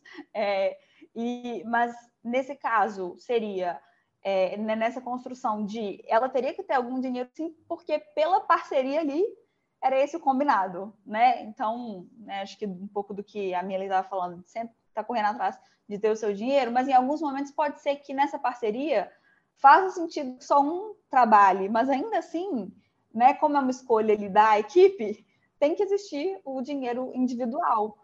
Sim, é, o correr atrás do seu próprio dinheiro pode ser nesse sentido, de fazer um acordo, então, com o teu companheiro, ó, você, a gente combinou que eu vou ficar em casa, vou cuidar das crianças, vou cuidar da casa, então, ok, mas eu preciso de um tanto de dinheiro por mês que vai ser meu. Eu tenho que garantir que eu vou fazer, eu tenho que pagar minimamente um INSS para eu poder me aposentar. Porque se não tivesse ela lá cuidando, ele tem que pagar. O quê? Uhum. Uma babá, uma faxineira, né? Ia ter. Então. Exato. Uma cozinheira, um monte de pessoas que ele ia ter que contratar para poder fazer esse trabalho. E é engraçado porque assim, os meus pais, eles são um bom exemplo, mas eu também acho um mau exemplo, porque é meio conto de fadas e aí parece que tudo vai dar certo e as coisas não são bem assim. Mas o meu pai e a minha mãe, os dois trabalham fora, né? Quando eles se conheceram, eles formaram da faculdade, casaram, então eles fizeram tudo direitinho, tipo, todo mundo estudou antes de casar, e aí casou, e aí cada um tinha seu dinheiro, beleza, tudo certo. Só que quando eles casaram, tinha essa ideia romântica de tipo, o que é meu é seu sabe? E é tudo nosso. E aí eles fizeram uma conta conjunta. Isso poderia ter dado muito errado, muito, mas deu muito certo. Então, meus pais estão juntos até hoje, eles têm uma conta conjunta até hoje, cada um tem lá o seu cartão e gasta como quer, nenhum dos dois fica palpitando e tudo mais, mas isso só funcionou por dois motivos. Um, eles ficaram juntos por muito tempo. Então ainda não teve a, a questão do divórcio, que é a parte que entra a treta, advogado, juiz. Outra coisa, é, os dois têm perfis parecidos de lidar com o dinheiro. Então, os dois não são gastões, os dois valorizam as mesmas coisas, então não tem briga do tipo, nossa, você comprou tal coisa e eu achei que você não deveria ter comprado, porque eles meio que concordam nas coisas. Só que isso é muito raro. É raro, gente. É, então não, não dá para achar que todos os casais vão ser desse jeito, né? Então eu já fui casada, né? Eu estou no meu segundo casamento. No meu primeiro casamento era briga toda semana por causa disso, porque eu bem louca, assim, sei lá, quis fazer igual os meus pais e falei: "Ah, não, que é meu é seu, que é meu é seu, caramba". Então, tipo assim, a gente meio que tinha uma conta cada um, mas o dinheiro era de todo mundo, sabe? Assim, meio uma bagunça, assim. E dava briga o tempo inteiro, porque, tipo, ah, eu quero comprar skincare. E eu quero comprar skincare cara, porque é uma coisa que eu quero colocar o meu dinheiro. E aí ele, não, é um absurdo. E ele queria comprar coisa de videogame. E eu falava, pelo amor de Deus, quantos anos você tem? Sabe? Assim, eu ficava puta da vida. Então, é... foi, foi, foi ótimo, foi horrível, é, a gente se divorciou, não foi nem por causa disso, mas se não tivesse divorciado por outro motivo, acho que teria se divorciado por este, é, porque era péssimo. E aí eu não recomendo. Gente, eu acho assim, você tem que ter o seu dinheirinho, por menor que seja, por qualquer coisa, mas tem que ter o seu dinheirinho. E é, se você vai optar por ficar em casa, que você tenha um plano caso você se separe. Porque se você não tem um trabalho, se você não tem uma carreira e vocês se separarem, qual é o combinado de vocês? Tipo, aonde você vai morar? Porque depois que esse cara sai de casa, ele não quer mais pagar o aluguel, não quer mais pagar as contas, quer... e aí você não tem trabalho. Então, assim, tem que ter um plano que pense além do próximo ano, assim. Tem que ter um plano um pouco mais para frente. Qual vai ser o plano? Beleza, vocês vão se separar? Esse cara vai continuar pagando sua casa? Vai botar isso no contrato, então. Pode botar no contrato, planejamento matrimonial, e vai lá no cartório reconhecer isso aí porque senão você tá lascada. Angélica, que eu ia falar sobre isso, né? Assim, que é importante também, às vezes é morar junto e não, não pensa muito nesse planejamento, né? Assim, né? Não, longe de ser minha especialidade, é, mas, gente, correr atrás de estudar, isso é muito importante, de saber é, se você está só juntando, o que, que é ali a união estável, né? Mesmo sem, às vezes, né? O mesmo sem assinar, já tem muito tempo, já é considerado união estável. É, e aí é divisão de bens parcial. Então, tipo, desde que juntou, é meio a meio tudo. Então, se né, não é assim que você quer, corre atrás lá de formalizar e organizar o combinado, que né, combinado não sai caro. Então, isso é muito importante. É... O que eu acho pior ainda é quando as mulheres, além de não ter é nenhuma independência financeira, elas também não têm participação no que está acontecendo no dinheiro da família. Então parece bizarro, mas em pleno 2022 tem mulher que não sabe quanto tem na conta do banco, que não tem acesso, que não olha extrato, que não olha fatura de cartão, que não olha nada. E aí acaba virando picola de limão lá no Não Inviabilize, entendeu? Com cara fazendo dívida no seu nome e tal, assim. E aí quando você vai se separar, você descobre que tem uma dívida de sei lá do quê. Tipo, gente, um horror, um horror. Então, assim, eu odeio dinheiro, assim, falar de dinheiro, eu tô com o sovaco tudo suado, eu fico nervosa. dinheiro é um tema para mim que me dá, que, que não é legal, mas é uma coisa que eu tomo conta, sabe? Que eu olho a planilha todo mês, que eu olho, porque o Thiago, ele é contador. Então, obviamente, não sou eu que cuido disso, graças a Deus. Eu entrego e falo, vai lá, depois só me avisa quando estiver pronto. Então, ele traz a planilha, tipo, com porcentagem, quanto gastamos com tal coisa, quanto, sabe? Eu amo, porque daí eu só vejo o resultado final, olho as contas e, tipo, ok, tá tudo bem. Mas eu tô olhando, não é porque eu não tô fazendo esse controle que eu não estou a par do que está acontecendo. Que eu tenho que estar. Entendeu? É a minha vida, é o meu dinheiro. eu tenho que estar ciente. Não dá para deixar. Porque tem muita mulher que é assim, tipo, ah, não, fulano cuida. Como assim fulano cuida? Não.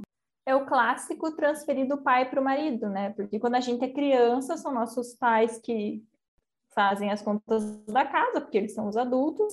E muitas mulheres, quando casam, transferem essa responsabilidade para o marido, né? O patriarcado mais clássico você que, que é o provedor, você que cuida das contas, mas a gente já está numa época em que não dá para ser assim. Nós mulheres precisamos nos responsabilizar pela nossa vida financeira e pela nossa segurança financeira. Então, ter alguma fonte de renda, guardar algum dinheiro, pensar na sua aposentadoria, porque não, não existe garantia nenhuma de que alguém vai estar ali te amparando para o resto da tua vida.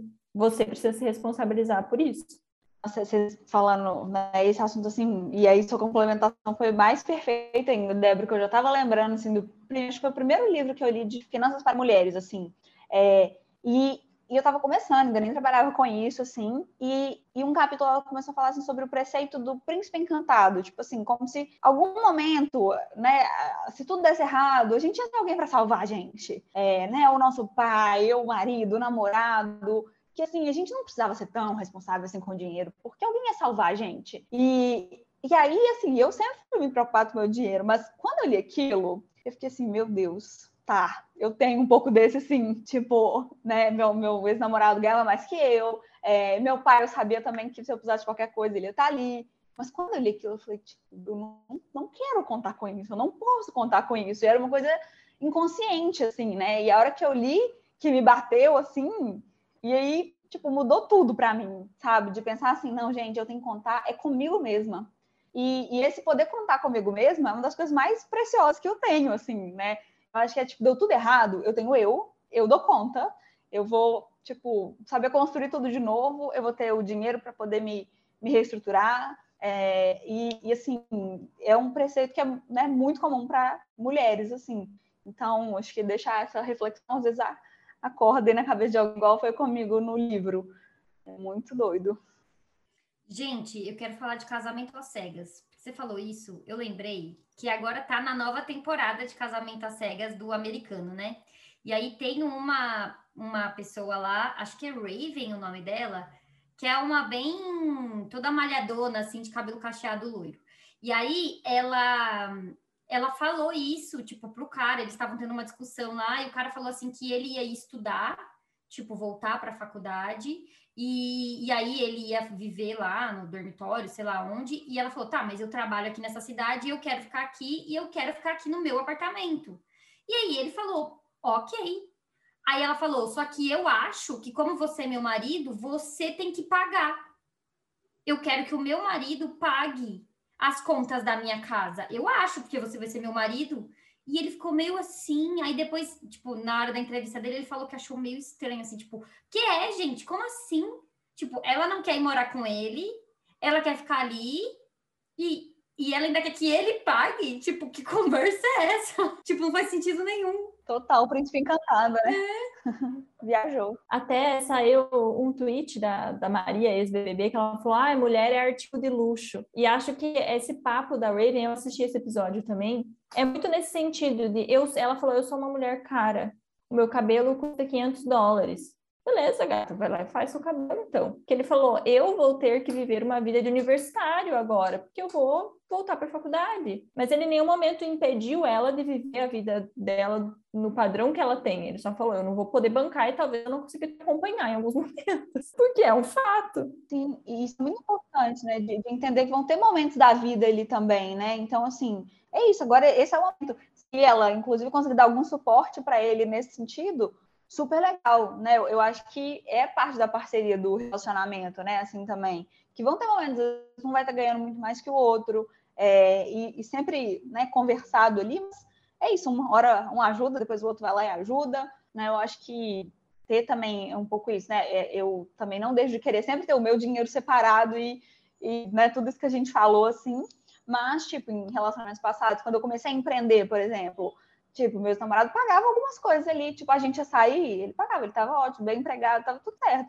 E era uma forma de dele estar tá me apoiando, sabe, assim, né? E também poder continuar vivendo aquelas experiências. É, e, enfim, eu acho que isso faz parte, né, da parceria ali, é onde o dinheiro entra, às vezes, como uma outra linguagem ali também, né? Tipo, a gente pensa sempre o dinheiro né, mais objetivamente, mas ele pode servir né, como uma outra essa construção ali da parceria mesmo, assim, acho que é legal pensar um pouco nisso também. Sim. Ainda falando de casamento às cegas, duas coisas. Eu acho muito bizarro uma pessoa ir procurar alguém para se casar sem ter terminado a faculdade ainda né? Se não tenho uma carreira, eu, eu, e já não é o primeiro caso que acontece, tem vários na série, tanto na dos Estados Unidos quanto na brasileira, e eu já fico meio, né? Primeiro eu acho, é uma opinião bem pessoal, resolva a sua vida, depois você se casa com alguém. E outra, que era isso que a gente estava falando do, ah, o que é meu é seu, que tem outro casal dessa mesma edição agora da nova temporada, que a mulher tem casas já, e ela falando para o cara, então, para mim é assim, se eu tenho 200 mil dólares, nós temos 200 mil dólares. E a postura do cara mudou automática, assim, ó, na hora, porque o cara nem tava dando muita bola para ela, que inclusive ele se arrependeu de não ter ficado com a tal da Raven, que é a gostosona da edição. E daí o olhinho dele brilhou, assim, e ele até repetiu, nós temos 200 mil dólares. Eu tô só torcendo pra essa mulher não casar com esse cara. Não, eu tô em choque. Quando ela falou isso, eu fiquei assim, não! Eu quase levantei do sofá, tipo, não, não, não! Pelo amor de Deus, não! E, porque assim, ela ela tem tipo um portfólio imobiliário, tipo, ela tem várias casas que ela foi construindo e pegando dinheiro de outro e pagando aqui. Então, assim, ela fez todo um trabalho de tipo construir a vida dela, o futuro dela, e o outro que tá ali, tipo, Chegou agora, conheceu faz duas semanas. É tudo dele? Como assim é tudo dele? Não, não. Gente, pode me chamar de egoísta, pode falar que eu sou feminista, que eu vou ficar solteira para sempre. Não importa. Eu não, nunca, nunca que eu dividiria esse tipo de coisa. Nunca. Tanto que, tipo, esse apartamento que eu moro aqui é meu, não é nosso. Não é do Thiago, é meu. Ele mora aqui, porque ele está comigo. Se ele não estiver mais comigo, ele vai embora. Assim como o meu ex-marido foi também. Então, assim, esse apartamento é meu, ponto final. Não tem essa história de nosso. Nosso, não. Nosso, jamais. É, porque, gente, eu, eu, eu durmo mais em paz, sinceramente, vou falar aqui, recomendo para todo mundo. Ter sua própria. Se você puder pegar uma casa própria sozinha, se for uma possibilidade, porque eu sei que não é uma possibilidade para todo mundo, né? Porque no caso eu não comprei, eu ganhei essa. É, eu recomendo. Nada de ficar dividindo, dividindo isso se você tem a opção de não dividir, porque assim, olha, do, no meu divórcio, poder pensar que, tipo assim, eu tava me divorciando, mas que essa era a minha casa, foi assim, nossa, eu lembro que foi um divisor de águas, assim, tipo, a paz que aquilo me deu, de que, sabe, tipo, ele tá saindo pela porta, mas eu tenho a minha cama hoje à noite, eu tenho a minha casa, sabe, assim, a, a minha cozinha para fazer minha comida amanhã, tipo, me deu um outro, uma outra paz no coração, assim. E essa tranquilidade eu queria que todas as mulheres tivessem, porque a gente muitas vezes fica num casamento porque a gente não tem essa tranquilidade. A gente não tem isso. Eu acho que um caminho mais rápido de ter essa tranquilidade, né? Não sendo a casa, é tendo uma boa reserva, né? Que você pensa, tipo, tá, não é, não é o mesmo conforto, né? Mas você pensa, tudo bem, se tudo der errado, eu vou pegar aqui, vou ficar uma semana ali num hotel, até arranjar um apartamento. Tipo, você consegue viabilizar um plano, né? Você tem ali seis meses ou um ano para você viver, exatamente, é exatamente isso. E eu sinto que eu, por ter é, ter tido uma educação financeira razoável também quando eu era mais jovem, isso aconteceu. Então, tipo, quando eu perdi meu emprego em 2016, eu tinha minha reserva de emergência. Nossa, em 2016 a gente nem estava falando ainda tanto sobre reserva de emergência, mas eu tinha um dinheiro guardado. Esse nem era o nome, sabe, na época, mas era um dinheiro que eu guardei, assim, porque sim. E aí eu e aí quando eu perdi meu emprego, eu fiquei muitos meses é, sem trabalhar. Eu fiquei um tempão, e aí depois eu decidi empreender. Mas todo aquele tempo eu tinha meu dinheiro. Então não foi assim, eu saí do meu emprego e já saí desesperada como é que eu vou pagar a conta do próximo mês. E vamos fazer um recorte de classe aqui. É óbvio que isso não é uma possibilidade para todo mundo. Tem gente que está vivendo com salário mínimo. Não é disso que a gente está falando. A gente está falando que de mesmo pessoas que têm essa condição, às vezes não fazem. Então, eu conheço, entendeu? Mulheres que têm a mesma condição financeira que eu e não fazem. Então, tipo assim, eu tenho uma prima que foi casar e casou com comunhão total de bens, sabe? Que isso? 1920? Sabe assim? Você tá louca? a doutora Miriane lá do, do, TikTok recomenda só se o cara for mais rico. Aí você casa com Exato. Essa é a minha recomendação também. Sim. É, isso que você falou, Milene, uma coisa que eu não tinha pensado, assim, né? Tipo, ó, oh, isso é tão 1920, porque realmente, nessa época as pessoas casavam muito jovens, né? Sem ter, talvez, nada ali, ou era realmente um casamento, talvez, arranjado pensando, inclusive, no dinheiro, né? E que, que hoje já não faz sentido mesmo, assim, né? É... Não faz sentido nenhum ter comunhão total de bens, porque aí até herança, né, vai entrar no pacote. Então, assim, não faz sentido nenhum. E no caso dela, era exatamente isso. Tipo, o pai dela deixou coisas para ela e tal, e ela foi casou com esse cara que não tinha nada. E agora tudo é metade dele. Tipo assim, gente, não, sabe? Então, assim, até a casa que ela mora, que era da família dela, que agora é deles. Tipo, e eu fico assim, pelo amor de Deus, que escolha mais. Eu avisei, sabe? Eu tentei, fiz o que pude, mas falhei nessa missão. Mas assim, nossa, que raiva, eu fico, eu fico muito chocada. E eu vejo que existe essa cultura, não só aqui no Brasil, como nos Estados Unidos também, né? Nessa série que eu tô falando, Casamento às Cegas, é uma coisa muito comum entre eles ali, tipo, ah, vai casar e aí é isso, tudo é nosso. É, eu acho que são casos muito específicos do, do tudo é nosso, assim, né? Tipo, só, sei lá, começou muito jovem, foi realmente construindo ali tudo junto, e aí faz algum sentido, né? Eu teve tipo, muita parceria ali para estar tá construindo aquilo junto, é, né? Tipo assim, por exemplo, no, no, caso dos meus pais, eu concordo, eles começaram a construir muito junto ali, então, tipo, faz sentido, sabe? Tipo, não sei, talvez no meu primeiro relacionamento eu falasse, não, tá, ali faz sentido, porque, né, sei lá, eu comecei com 20 anos, tinha nada. E aí, quando terminamos, tinha muita coisa construída ali, né? Dos dois lados, e que foi muito parceria. Só que agora eu penso, eu vou começar agora, isso aqui é tudo que eu já construí, tipo, da minha empresa. O colega não estava aqui ainda. Então, então não. Sabe? Se os dois não têm nada, tudo bem dividir depois, né? Porque vão construir juntos. Exato.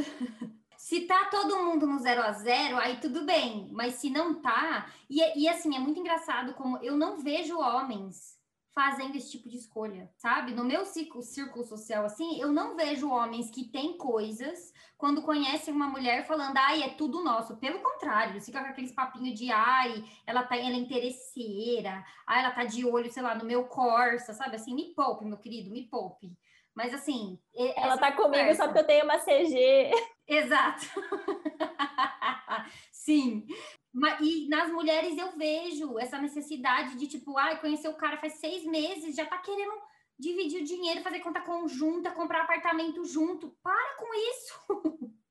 tipo, não!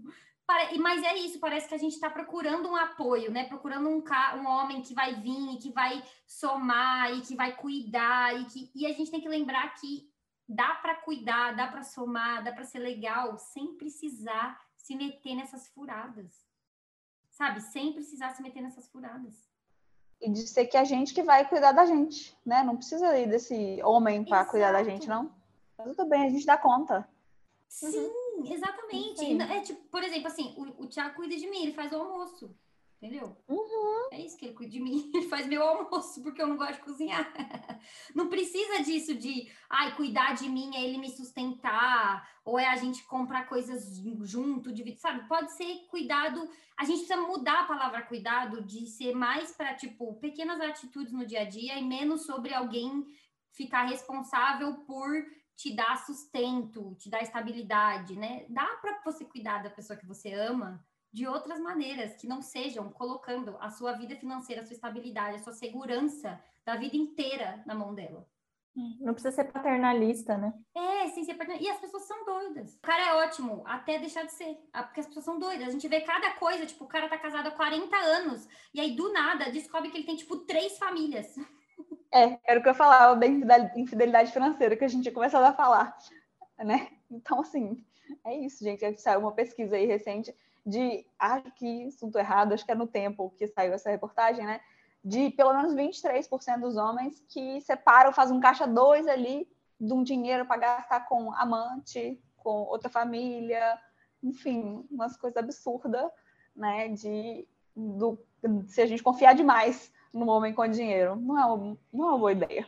Para mim é sempre assim, confia de menos, porque se tiver tudo certo, tá tudo certo, e se tiver tudo errado, tá tudo certo também. Entende? Se você confiar demais, a chance da bosta é muito errada. Então confia de menos, porque daí se nunca, nunca acontecer nada, a pessoa for realmente ótima e tal, não vai atrapalhar. Entendeu? A vida de vocês vai ser ótima. Até porque tem como construir junto, né? Tem como, tipo, ai, todo mês a gente vai colocar um dinheirinho nessa conta aqui para a gente viajar, para a gente comprar um negócio que a gente quer comprar junto, investir num apartamento, enfim, ah, quero comprar uma casa, beleza, desde que as coisas for, são feitas direito, sabe? Dentro da lei. Então, isso é um negócio também que eu gosto muito de pensar. Dentro da lei. Vamos parar com essa palhaçada de boca a boca. Porque boca a boca não significa nada para o juiz. E a gente vive numa sociedade que é regida pelas leis do país.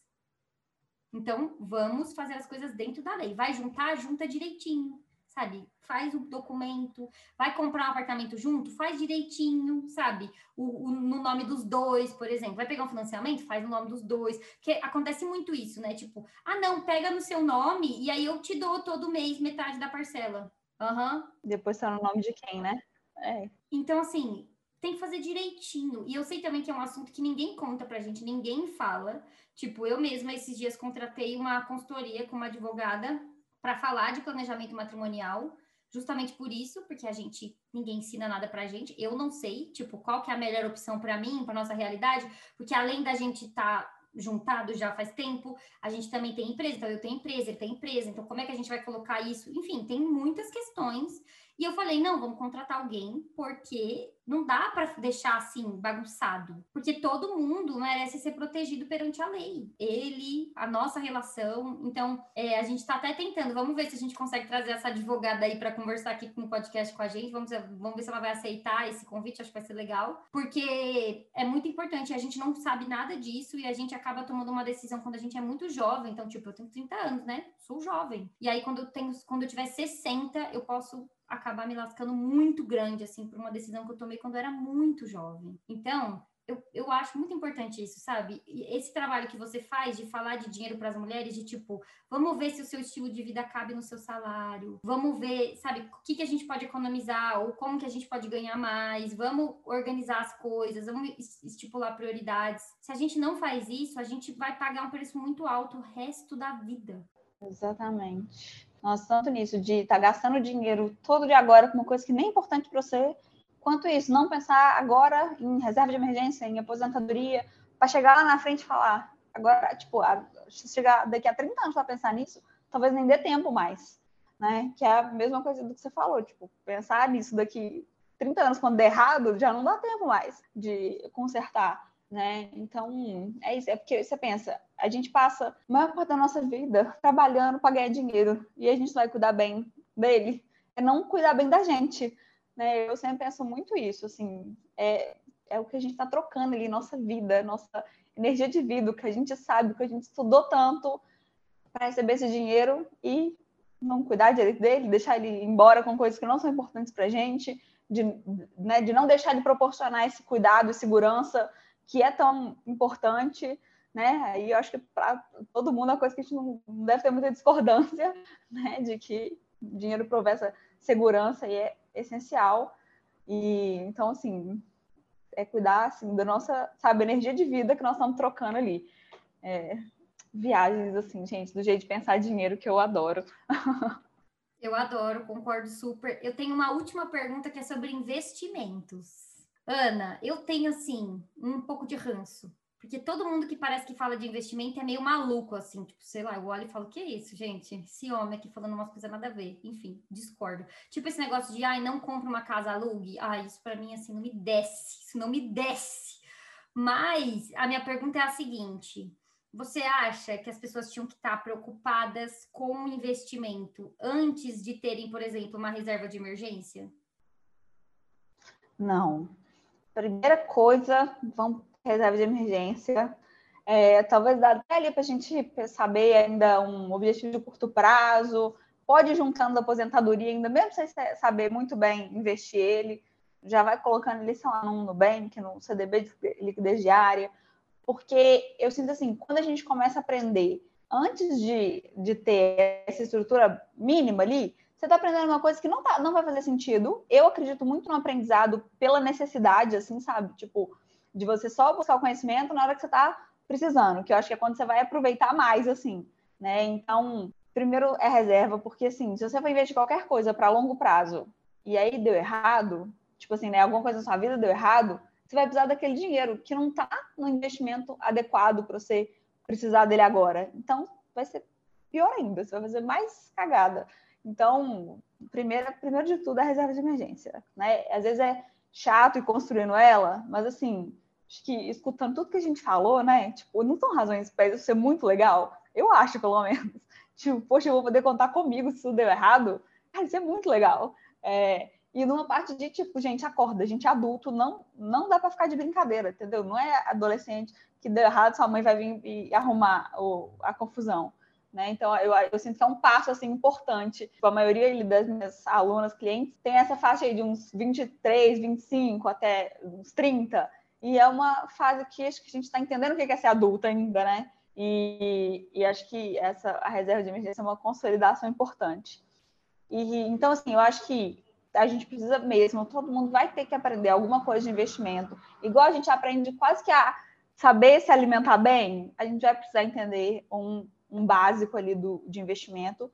É, eu acho que dá para ser muito difícil, igual eu acho que a maioria das pessoas complicam, é, ou dá para ser um pouco mais fácil, mais realista, que é fazer um arroz com feijão bem feito, assim, sabe? Eu acredito que a gente consegue sim ter ótimos resultados a, a longo prazo, sem pensar nesses investimentos mirabolantes aí de qual a ação do dia, qual a ação do mês, sabe? Pensando né, em, fundamentos econômicos bem colocadinhos ali, construindo nossa carteira mês a mês, ano a ano, é, sem, é isso, sem mirabolação, sem receita mágica, mas fazendo um básico bem feito, assim, é, né, que assim, inclusive tem sido um dos meus maiores desafios, assim, é conseguir traduzir tudo isso dos investimentos, que dá para ficar muito complicado, para uma receita mais, mais fácil, assim, possível, né? Mas é, eu acho que isso, em algum nível, a gente vai ter que correr atrás de saber sobre isso, sim. Sabe por que, que eu falei isso? Porque eu acho que tem essa conversa de tipo assim, ai, junte 30 reais por mês e fique milionário. E eu fico tipo assim, gente, não vai. Entendeu? Com 30 reais por mês, não vai. Para de mentir para as pessoas, sabe? O coitado do trabalhador quer gastar os 30 reais dele com uma cervejinha no final de semana e você tá mandando ele investir, sendo que não vai dar um milhão, entendeu? Não vai. Então, assim, eu fico um pouco desesperada, porque eu acho que quando a gente está falando com pessoas tipo eu, beleza você falar de investimento, né? Eu tô agora, eu comecei, né, a tentar estudar um pouquinho, assim, fiz ali uns investimentos bem bem conservadores e tal.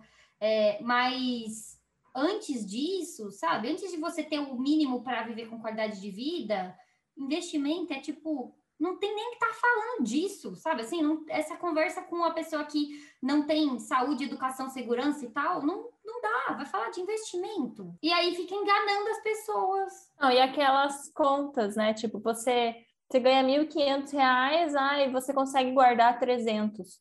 Amigo, aonde você vive? Não, não, não, sei nem como é que as pessoas conseguem viver com 1.500 reais. Tem que fazer malabarismo.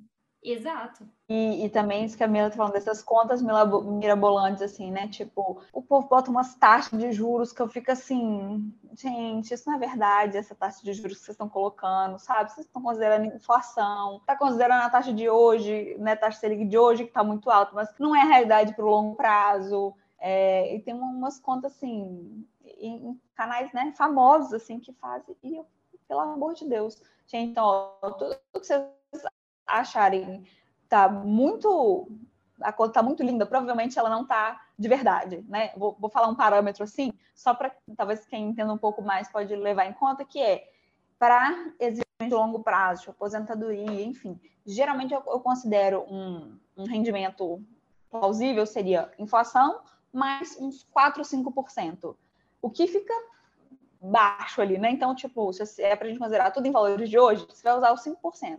E aí essas simulações estão usando a taxa Selic de agora, que está 13,75. Então, tipo, é muita diferença, gente. Tipo assim, absurdo, né? No meio ali dos juros compostos.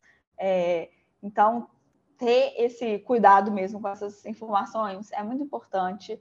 Tem muita conta mirabolante, assim, muito errada, muito feia.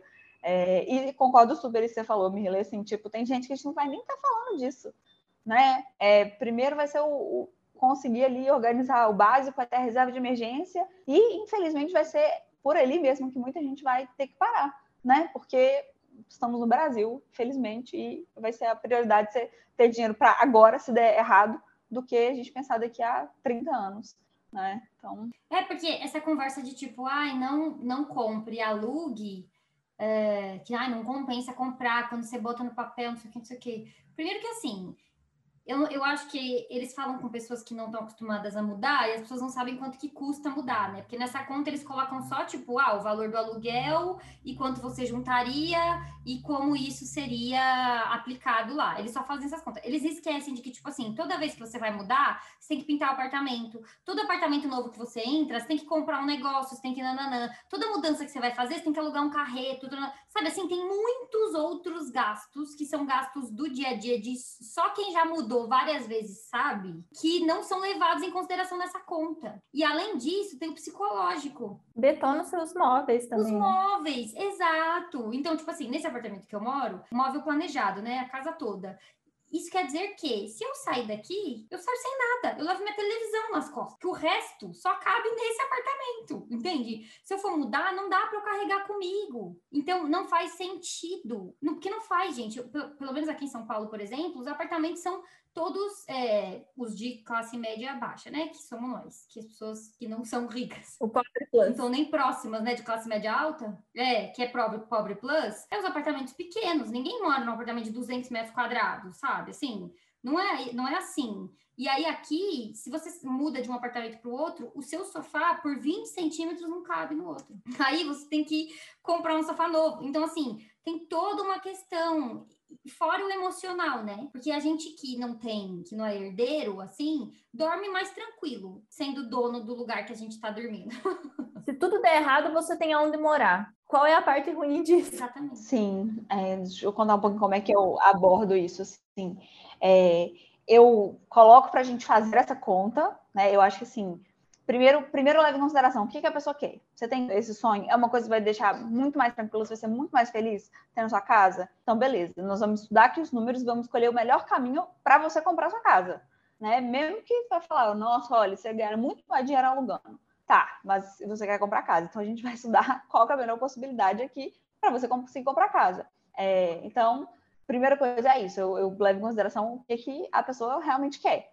Então, porque vai ter gente que ah, sei lá, já sabe que daqui a uns anos vai ter um apartamento aí, sei lá, do, do pai, de uma tia, é, ou já sabe se tudo der errado, tem a casa dos pais para voltar. Enfim, às vezes não é uma coisa né, tão relevante ali para a pessoa, e aí ela vai preferir o, o, aluguel e, sei lá, viajar mais do que guardar dinheiro para casa. É, e aí fazemos as contas, levando em, em consideração não todo esse gás de mudança que a Miriam falou, mas eu adorei esse ponto, muito importante. É, mas isso, ah, o aluguel vai aumentar, e, são, e tem várias variáveis nessa conta que a gente não tem nenhum controle. É, por exemplo, inflação. Não tem nenhum controle da inflação, né? Então, assim, tipo, pode ser que agora a gente fazendo a conta aqui, fala, nossa, olha só, se você comprar, você vai ter 200 mil reais a menos. Tá, beleza, com a simulação de aqui, agora a gente tentando sacar qual é a inflação dos próximos anos. Tipo, a gente não sabe. A gente não sabe qual é a que a gente pode considerar que esses investimentos vão render. A gente não sabe. Ela, né, elas estão sempre ali um pouco baseadas ali na taxa Selic. Há dois, dois anos, três anos, sei lá, a taxa Selic estava em 2%, agora ela está em 3,75%. São cenários completamente diferentes. Né? O que a gente vai levar em, em, em projeção de rentabilidade ali é muito diferente. Então, assim, é, fazer essas contas e essa simulação é, é, né, é lindo. E é ótimo para as corretoras, porque você vai estar colocando dinheiro lá, né? Para os bancos, maravilhoso. É, e aí, essa conta é uma ficção, assim.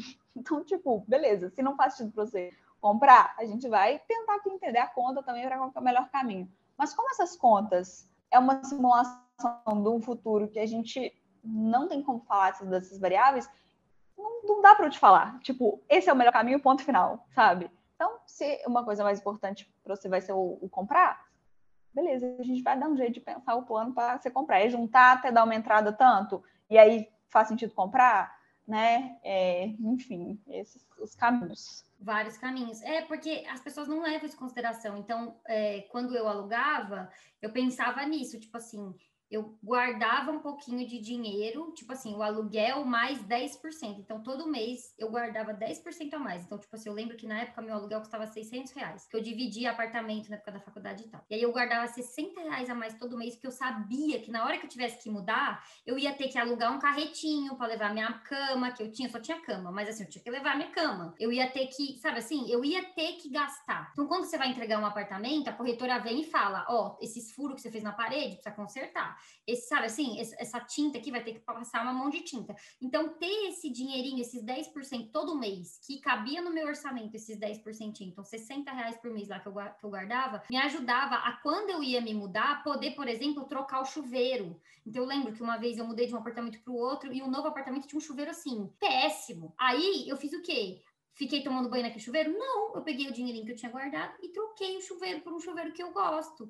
Então, assim, toda vez que você fala de uma casa que não é sua, você vai ter que fazer uma coisinha ou outra, sabe? Sempre tem um trocinho. Então, se você tem animais, você mudou de apartamento, vai ter que botar tela. Você tem crianças, vai ter que botar tela. Então, assim, é gasto atrás de gasto. Então, por exemplo, essa tela que tem aqui na minha casa, ela vai ficar aqui por muitos anos muitos, muitos anos. Eu só vou botar uma vez, porque eu não vou me mudar. Mas se eu me mudasse, eu teria que botar lá no apartamento novo. Então isso é gasto de novo. E ninguém fala essas coisas, de que, tipo, quando você se muda muito, os seus móveis quebram. Então, na época da, da, da minha faculdade, eu só tinha móveis tipo Casas Bahia, né? Que era o que eu podia comprar. E aí, os, esses móveis são tudo, você desmontou duas vezes, ele não monta mais. Tem desgaste dos seus móveis, tem todas essas coisas que eu falei, tem a manutenção da casa e tal. Ah, mas uma casa proprietária também tem.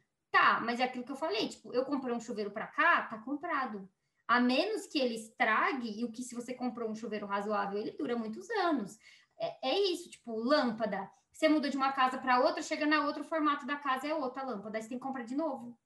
Sabe? Então isso acontecia comigo várias vezes. É, foi isso. Quando, quando eu e o Renato mudamos para cá, a gente comprou, se eu não me engano, foram oito lâmpadas. Não tenho certeza se é esse número. Mas foram várias, e é uma coisa que você não coloca na conta. A gente trocou os assentos dos vasos sanitários, porque estava mofado, estava feio, e a imobiliária não ia trocar. Ah, é só lavar. Ah, vou ficar esfregando o vaso verde de mofo? Não. Aí vai, compra outro assento sanitário, compra um monte de lâmpada, você vai ver, já gastou ali 300 reais brincando. Exato, e as pessoas não levam essas coisas em consideração, né? E aí também tem o que a Ana falou de prioridades. Então, para quem trabalha em casa, como é o meu caso e o do Tiago, o ambiente é o que a Débora falou lá no começo, impacta muito na nossa vida, porque a gente meio que vive dentro de casa. Mas enfim, é isso. Eu acho que essas é, tomar muito cuidado com esses guru financeiro. Eu odeio quase todos. Eu vou dar três indicações. A Ana, óbvio, sigam a Ana é, a Nath Finanças, que eu acho ela muito legal, e o Eduardo Amuri. Sigam essas três pessoas, eu gosto bastante do Eduardo, do Eduardo Amuri. Eu nunca recomendo o homem aqui, então vocês imaginam que eu realmente gosto muito dele, porque eu nunca recomendo homem nenhum, mas o Eduardo Amuri, até onde eu saiba, é um cara legal. até onde eu sei também, ele é um cara bem legal, eu também gosto muito dele. Eu também, tá aprovado pelas três. E aí, fiquem de olho que a Ana tem um curso, e eu quero fazer, tô sabendo que vai ter um curso aí de investimentos no futuro futuro, Sim. hein? Vi nos stories. Sim. Tem o Planejando Seus Dinheiros, que é um curso de planejamento financeiro. Então, que vai nessa parte de orçamento, organização financeira, tipo, né, como lidar com isso bem no dia a dia mesmo. É, essa parte que a gente conversou um pouco sobre o que a gente acredita sobre o dinheiro, né? Então, tem um módulo que a gente fala disso. Sonhos e metas, então, quais são os sonhos? A gente fazer orçamento desses sonhos, saber quanto que custa. Às vezes a gente nem sabe quanto que custa e acha que não é pra gente. E montar esse primeiro planejamento financeiro. É, e aí, depois, o segundo passo é a gente ir lá para os investimentos, né? Que antes era tudo junto, agora eu estou dividindo ali, justamente por isso que a gente estava tá, tá, falando. Quem não tem ainda nem a reserva de emergência, não, não faz sentido ela já saber tudo de investimento. É, fica muita informação, vão né, um passo de cada vez E aí, então, primeiro a gente planeja, organiza tudo, depois a gente vai lá tentar saber dos investimentos. Vamos para os quadros. Nós temos dois quadros, Ana, você não se preocupe, porque eles são bem simples.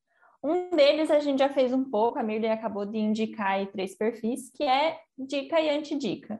Ana, você falou de alguns livros. Repete o nome deles aí para nós, para a gente saber quais são. E se você tiver mais coisas para indicar também, nos dê dicas boas. Beleza. Alguns, alguns livros que eu gosto. Tem esse Happy Money, né? Tem ele em português, Dinheiro Feliz, mas eu acho Dinheiro Feliz, o nome é meio idiota, então eu falo o inglês. mas é super legal, são de dois pesquisadores que, que eu gosto muito. É, ele fala sobre isso, né? Como forma a gente usar nosso dinheiro para ser mais feliz bem simples, assim, a leitura, muito gostosinha. É, o segundo é A Mente Acima do Dinheiro, que é de dois psicólogos americanos que trabalham com essas questões relacionadas ao dinheiro há muitos anos. Assim, eles foram meio que tendo um modelo ali para lidar com isso. É, né, todos os meus estudos com relação a isso é, são eles a fonte, estudo eles desde o meu TCC, assim. Mas esse é um livro, tipo, né, tipo, para a gente ler mesmo, não é um livro de estudo, assim, tipo, teórico, não. É, super recomendo, porque, como eles falam, né? Gente, não é porque a gente não sabe gastar menos do que ganha. Tipo, isso todo mundo sabe. Mas tem várias razões que fazem a gente né, não fazer isso. E que a parte toda humana ele dá coisa. Então, ele acho que ele explica muito bem, ele dá exercícios também, é super legal. Deixa eu colar aqui para eu ver outro. É, tem um que ele é mais engraçadinho, assim, mas tem muita coisa legal também, que é a psicologia do dinheiro. É, ele vai falar mais da, dessas partes cognitivas ali, então, isso que eu falei um pouco de efeito posse, é, de coisas do tipo ancoragem, que é a gente viu um, um, preço X, a gente vai ficar meio que preso ali naquele preço, tipo, o que é barato, o que é mais caro. Então, a gente entende várias coisas do funcionamento do nosso cérebro, é, que são, eles não, não são tanto ali da nossa, das nossas crenças, são mais de coisas de todo mundo, da cabeça de todo mundo funciona mais ou menos assim. Então, ele, ele é legal também. E tem esse, que é, eu não estou lembrando o nome dele, que é da, acho que é Invista, Invista a gente, não vou lembrar o nome, mas eu acho que é Denise, alguma coisa autora. É isso porque eu estava falando do preceito do Príncipe Encantado, assim, tipo, ele foi legal, assim, acho que como introdução ele é legal, mas ele tem algumas limitações ali também, então fica meia indicação, assim. É, e acho que de investimento, tem um Investimentos Inteligentes do Gustavo Cerbasi, que é muito legal. Gustavo Cerbasi, eu gostava dele, mas ele é Bolsonaro, então não dá para mais gostar mais dele. Triste. Mas, assim, tecnicamente, né, funciona ali. É, é um livro que tem muita informação de investimento que dá para entender muito bem, assim. Ah, e tem um também, gente, que eu amo. Eu também não sei se eu lembro o, o nome dele todo, porque eu estava lendo um de economia esses dias. Eu acho que é Ensinando Economia para Minha Filha. Nossa, eu vou ver se eu acho, que depois eu vou direitinho. Gente, é muito legal. Ele é um livro que explica economia, assim, é isso mesmo, conversando sobre economia com a minha filha. É, é um livro que explica tipo, muita coisa de economia de um jeito muito simples, assim, nem é muito de finanças, assim, mas eu acho que é uma, né, entender um pouco de economia é uma base muito importante para a gente conseguir tomar as decisões, entender isso, um pouco de cenários econômicos. É, e ele explica de jeito super fácil e divertido, assim. É um dos meus livros preferidos, assim, desses de economia. O, a minha indicação, que é o livro Complexo de Sabotagem, da Colette Dolin, que é a mesma autora do Complexo de Cinderela. Nesse complexo de sabotagem, ela vai falar sobre a relação dela bem específico com o dinheiro e da relação da mãe dela também. Então é bem legal. E ela fala dessa coisa que a gente estava conversando aqui, de a mulher não se responsabilizar pelas suas próprias finanças, o papel do, do romance nisso tudo, é bem interessante. Então, recomendo. Recomendo todos os livros da Colette Dolin, tá? Hoje mais especificamente esse. Eu vou dar uma dica, que é uma dica puxa-saco, mas eu queria indicar que se você é autônoma, empreendedora, procure o Tiago, arroba contabilidade para psis. Ele atende mais psicólogas, mas ele atende outras pessoas autônomas também, porque toda semana acontece de alguma mulher procurar o Tiago, então ele atende assim 95% de mulheres, né?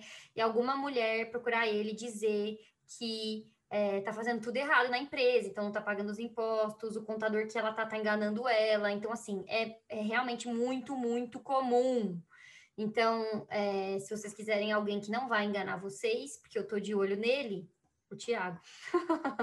é, eu fiz consultoria com o Tiago e recomendo, gente. Ele é ótimo mesmo. Todas as minhas amigas passam pelo, pelo Tiago e várias delas viram cliente deles, dele, então meu irmão, enfim, tá todo mundo lá.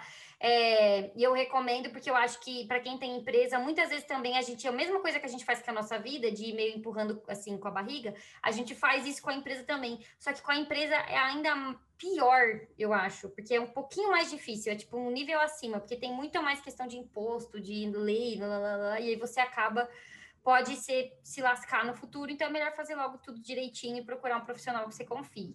E a minha antidica é Primo Rico e Companhia. Então, assim, não só o Primo Rico. Eu conheci, eu estou falando o nome dele porque é, ele é famoso, né? Mas assim, todos, é, todos eles. Se você está conversando com alguém e ele parece o Primo Rico, tá errado. Então, assim, já muda, sabe? Não tem que parecer o Primo Rico. É isso. Tanto no discurso quanto na aparência. tá muito parecido, você mete o pé, entendeu? Não, apenas não, sabe? Ai, que... Esse negócio de ai, 5 da manhã também, o Primo Rico tinha dessas, né? De fazer umas lives de madrugada. Olha, que coisa ridícula, sinceramente. Não. Essa é a minha antidica. Todo mundo já sabe o que, que a gente acha das 5 da manhã. É, as pessoas sabem que eu sou contra. Sim. Bom, e o nosso outro quadro, Ana, é você contar para nós uma coisa na qual você é muito organizada e não vale dinheiro, porque isso a gente já sabe, né? Você pensa, Sim. nossa, aqui eu arraso, tenho um orgulhinho. E uma coisa que você é desorganizada e que você quer mudar ou não, mas que você não se importa tanto, assim. Eu acho que com combinados e rotinas da casa, assim, tipo, eu sempre tentei pensar a casa meio como uma não tipo uma empresa, mas assim, né, eu sou formada em administração, eu gosto da gestão e tal.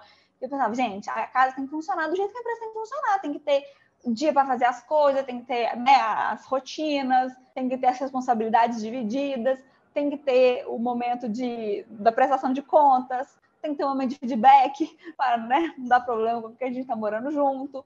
É, porque acho que eu vejo no contraste assim de casas que são mais desorganizadas, que não tem esse funcionamento, para as que tem, e assim, a diferença que é. Então, desde que eu saí de casa, assim, né, que vim morar com a amiga, é, fiz todos os combinados, assim, eu acho que é uma coisa que funcionou demais, é, e foi meio que espelhando nisso, assim, tipo, a casa tem que funcionar, tipo, a empresa também tem que funcionar. Então, acho que isso é uma coisa que eu sou, que eu sou boa.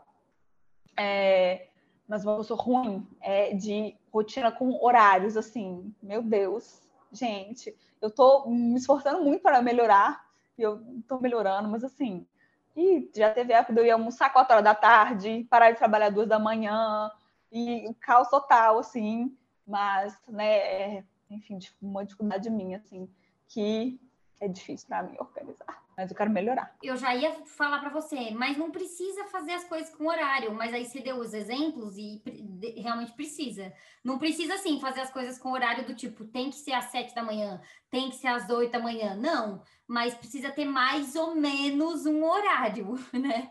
Para as refeições, para dormir, para acordar. Então tem que ter mais ou menos, porque realmente trabalhar até as duas da manhã é. Quem sou eu para julgar? Porque eu sou assim também, é, é, sério, tipo, eu falo que eu, eu morar com o Thiago é ótimo para mim, que ele me protege de mim mesma. Que por mim eu trabalhava só.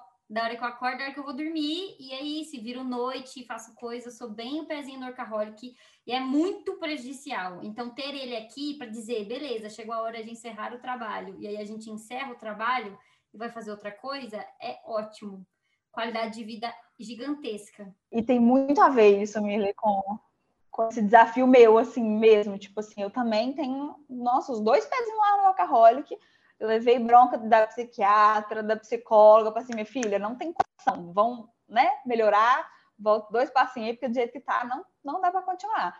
E, e, nessa época que estava indo dormir duas horas da manhã trabalhando, estava muito pior, né? Então já fui melhorando, mas tem muito a ver com isso mesmo, que é conseguir colocar o lugar, o trabalho ali no lugar dele, né? Tanto em horário quanto em, enfim, prioridade na vida. Tipo, ele trabalho é muito importante, eu amo muito, mas ele não, não quero que seja absolutamente a coisa mais importante da minha vida, né? Então, é, o desafio está sendo bem parecido assim nisso. É, é, é o workaholic com os horários, as prioridades e, enfim, tem que ser mais saudável essa, essa relação. E eu acho que os horários vão naturalmente, sabe, melhorando, porque você vai tendo menos carga de trabalho, então você vai ter que trabalhar menos. Então já fica mais fácil, né? Eu não sou workaholic, só quero deixar meu testemunho de pessoa que não é viciada em trabalho. eu gosto do que eu faço, mas eu não amo trabalhar. Eu pararia de trabalhar facilmente se eu não precisasse de dinheiro. É, o Thiago ele fala a mesma coisa. E a primeira vez que ele falou isso para mim, eu fiquei assim, muito confusa. Tipo, não, mas aí você pararia de trabalhar, mas aí você faria o quê? Tipo, o que, que, você vai fazer? Sabe assim, porque na minha cabeça, ué, o que, que mais tem para fazer? Mas hoje em dia, depois de anos convivendo com uma pessoa que não é workaholic, eu percebo, eu, eu tô diferente, eu tô mudando, sabe? Eu tô tipo assim, ai, mas realmente, né? A gente podia, sei lá, tirar um sabático, sabe assim, para dar uma parecida, tipo, eu já tô mudando, porque realmente é, é um golpe do capitalismo, né? Achar que, é, que o trabalho é o centro da nossa vida. E não é. Então vamos encerrar. Bom, obrigada, Ana, por ter participado com a gente. Fiquei muito feliz, adorei. Foi ótimo. Gente, sigam a Ana lá no Instagram, acompanhem o trabalho dela. Muito obrigada por acompanhar a gente mais um episódio. Até semana que vem, Gaveters. Beijo. Beijo, gente. Muito obrigada. Tchau.